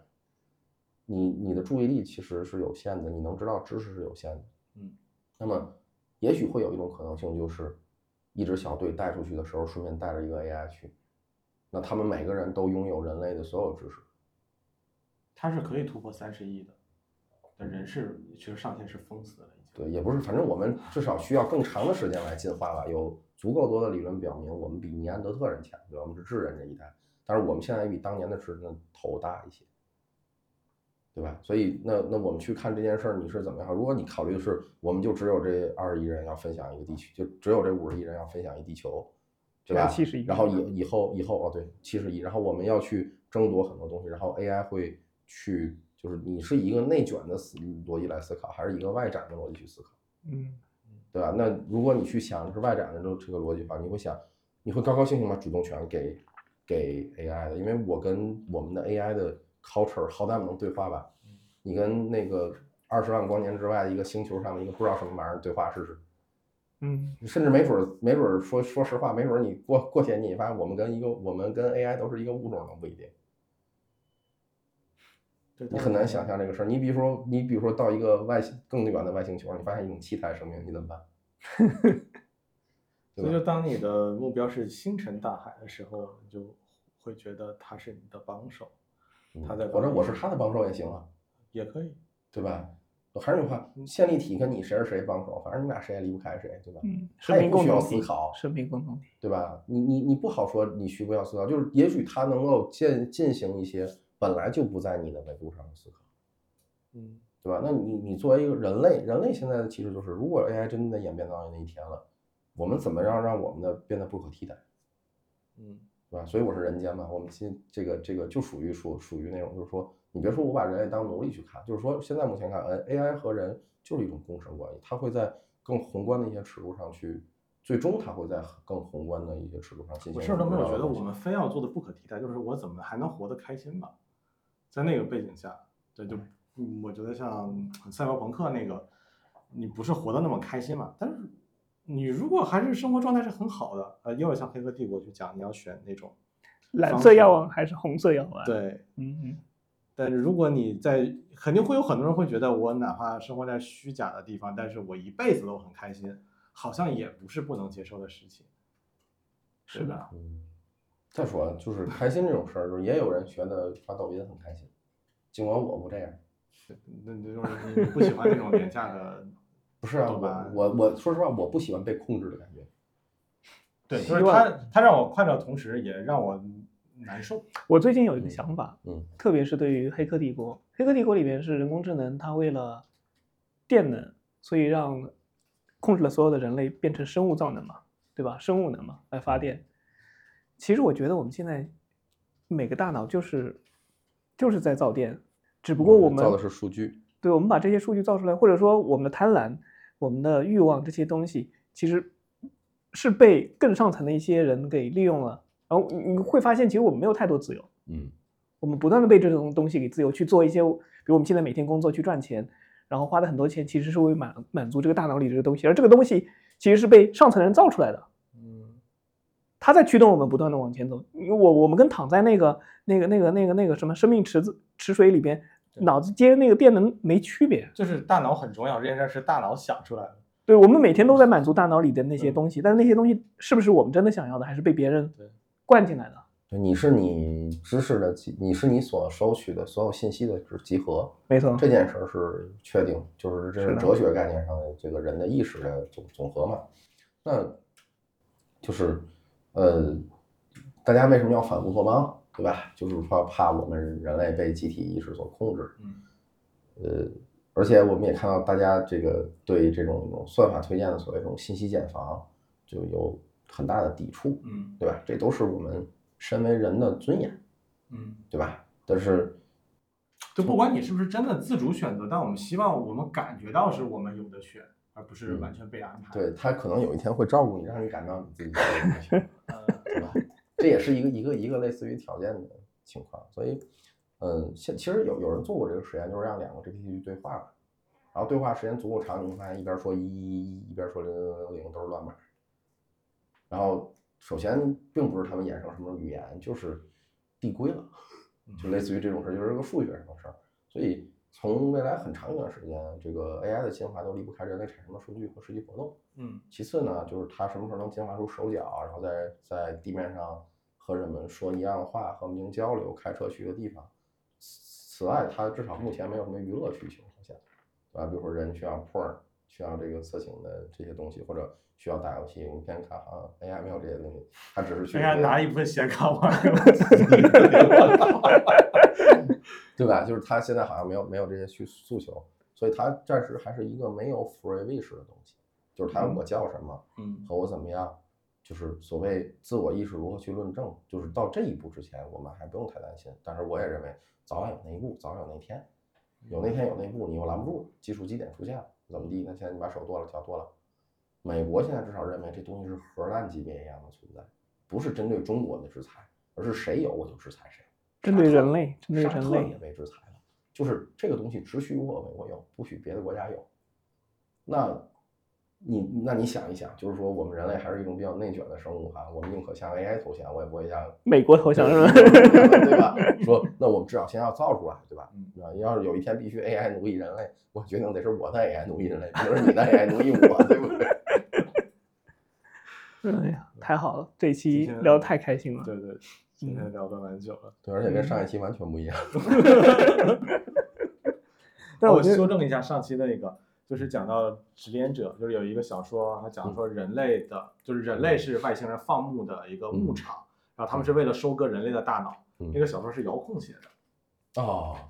也是九州的对那个人对，写的这个。所以你你认你认你认为是那个谁？呃江南啊，江南 我认为是对陈安对对遥控写的。那完你完全不知道这个事情，对，就是我们是不是真的是缸中之脑也好啊，或者我们还有人说我们其实就是一段运行的程序，所以我才普朗克常数这些东西不连续的。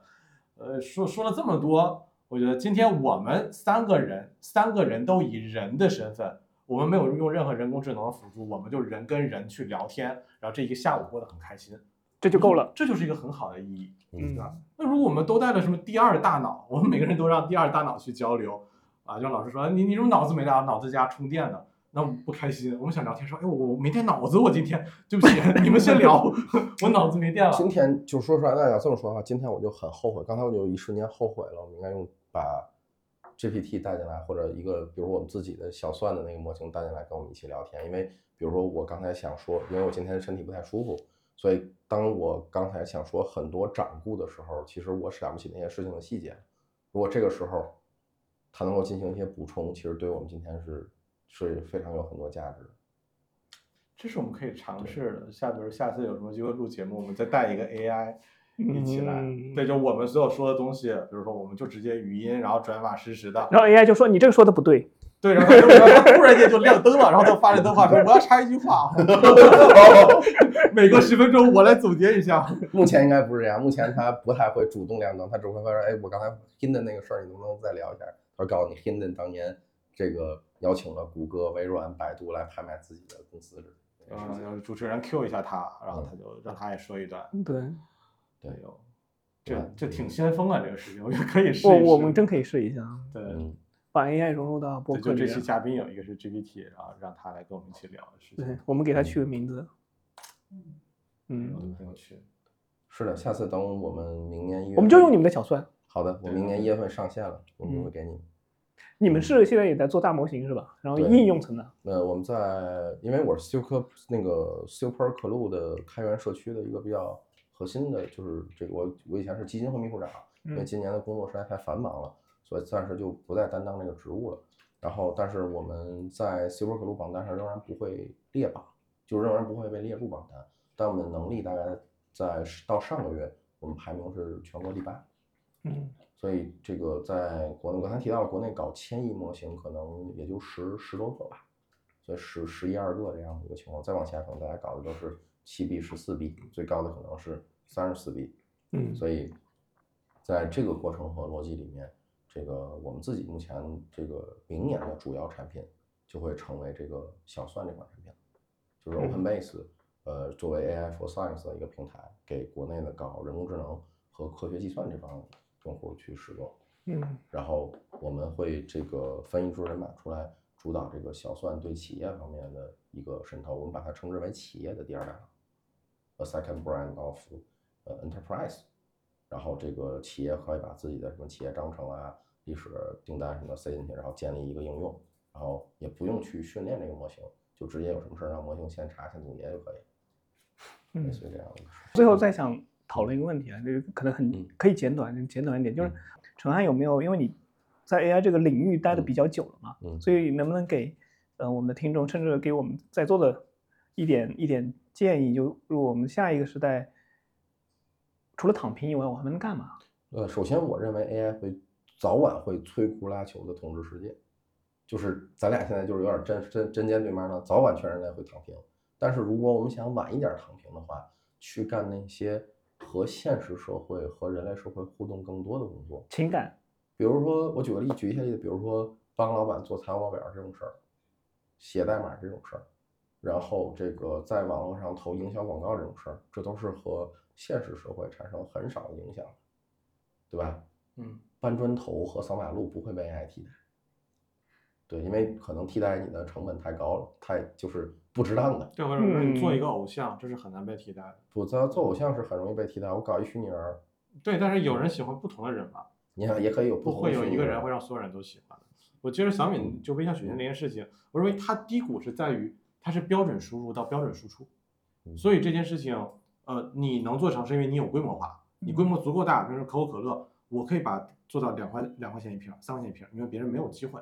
然后除非在营销上去做别的什么东西，但是销售侧没有办法做成标准化的。的，对吧？你管理人每个人都不一样，有时候输入是完全不一样的输入，但我又想要一个统一的输出，这就很消耗人，它不容易被规模化和扩张。然后这里面，因为你付出了很大的管理成本，或者你付出了一些没有办法以规律总结出来的东西，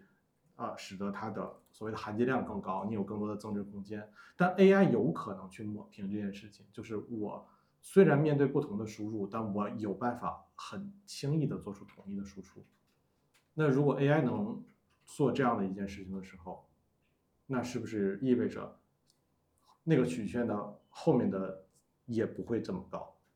所以我比如说我做视频，做视频其实大家拍素材各自不一样，然后产出也不一样，但到底哪个能爆不一定。但如果 AI 有办法能做到，不管你拍什么样，我都有办法输出爆款，那这个价值就明显会被降下来。那还有爆款吗？如果都是爆款的话，那可能会有新的爆款，就是像流行这样，就每年会有不同流行趋势，但是这个更迭会非常的快，可能每甚至每一天都会不一样。今天铺天盖地都是那个，然后早上大家看着哈哈哈晚上全部审美疲劳，然后可能当天夜里又出了一个新的，大家就哦，我觉得这个好棒，然后可能很快又疲劳，就周期非常快的在轮转，算法和敏捷识别到说这个打开率变低了，马上就生成新的。呃，那个《无敌破坏王二》里面就有这样的一个感觉的讲的事情。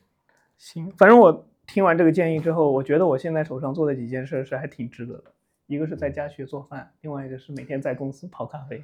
啊，对，做就是做饭、咖啡这两件事，AI 可能一时半会儿不会来找我麻烦。这就是人的体验的事情，就是帮老板做报表，可能，但是你做的让老板开心，然后老板也开心，你也开心，这事儿不是 AI 做得到的。嗯，不一定哦。你一边帮老板做报表，一边夸老板，啊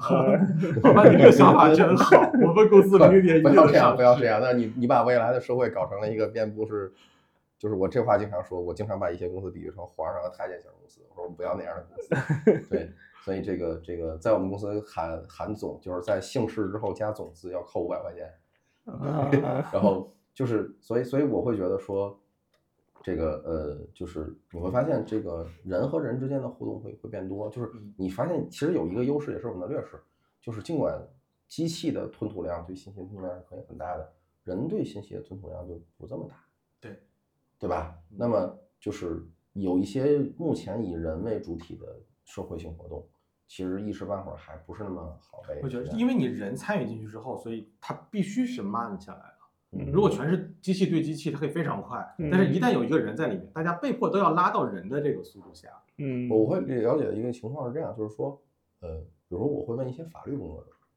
我觉得你们会惶恐的问我的律师，我律师是我们公司律师是我的高中同桌，然后呃不是我们我们用的律所的老大是我们高中同桌，然后我会跟他聊一聊你害怕，我不害怕，他说当然法律你把所有条款和判例都背下来了。So what？So what？我们出去商业谈判的时候，你以为只背只背法条就能谈吗？只背法条，律师会会把事儿谈崩。想把事儿谈成了，律师是需要很高情商的。这个情商绝对不是你夸对方两句，对方就能接受几百万亏损或者几千万赔偿的，对吧？而是你要去这个摸索对方的处境，对方的商业底线，然后和你的呃这个业主进行充分的沟通，在这里面达成一个微妙的平衡局面。这里面的很多东西绝不是一个 AI 能被判例就能解就能解决。没错，所以有的时候它并不是一个说说就是，然后这个时候律师会说，我很高兴有一个人能把所有的判，我一问，只要他别给我胡编乱造，他要是能把所有的判例给我准确的找出来，哇塞，省我大事儿，我第一个掏大钱。当然我我我可能不是那么认为的，我可能不是那么认为，所以就你会发现各行各业大家对这件事的认知都不太一样。没错，对吧？所以我反而是觉得，如果你觉得在未来的职业生涯里最重要是什么？我反而告诉你，用好 AI，因为我自己觉得，至少在未来十到十五年，也就是我们现在现在这个年龄，我们到五十岁到六十岁的这个过程里面，呃，不太可能 AI 具有自己的主动性意识。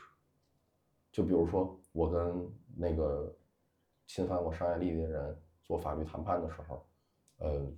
，AI 是很难去，比如说调查一下，就是 AI 能在法律上面给你很多决策支持，但他不会去想到一个招儿，你要不先去查查他的商务状况，对吧？如果他的商商业状况是比较紧急的，可能你一个比较加低低点的成本就能解决掉这事儿，那我们费这个口舌干什么？这种决战略级的决策他是做不出来的，啊，对他不能做战略性判断。至少目前我是这么认为。嗯，那今天我们今天就到这儿吧我今天晚上行 OK。感谢收听本期的持续集成。如果你有任何想法建议，可以在评论区留言。如果喜欢我们的节目，欢迎分享给更多的朋友。你也可以在微信搜索“持续集成”，关注我们的公众号，我们会定期发布播客文字稿等更多精彩内容。那么，我们下期再见。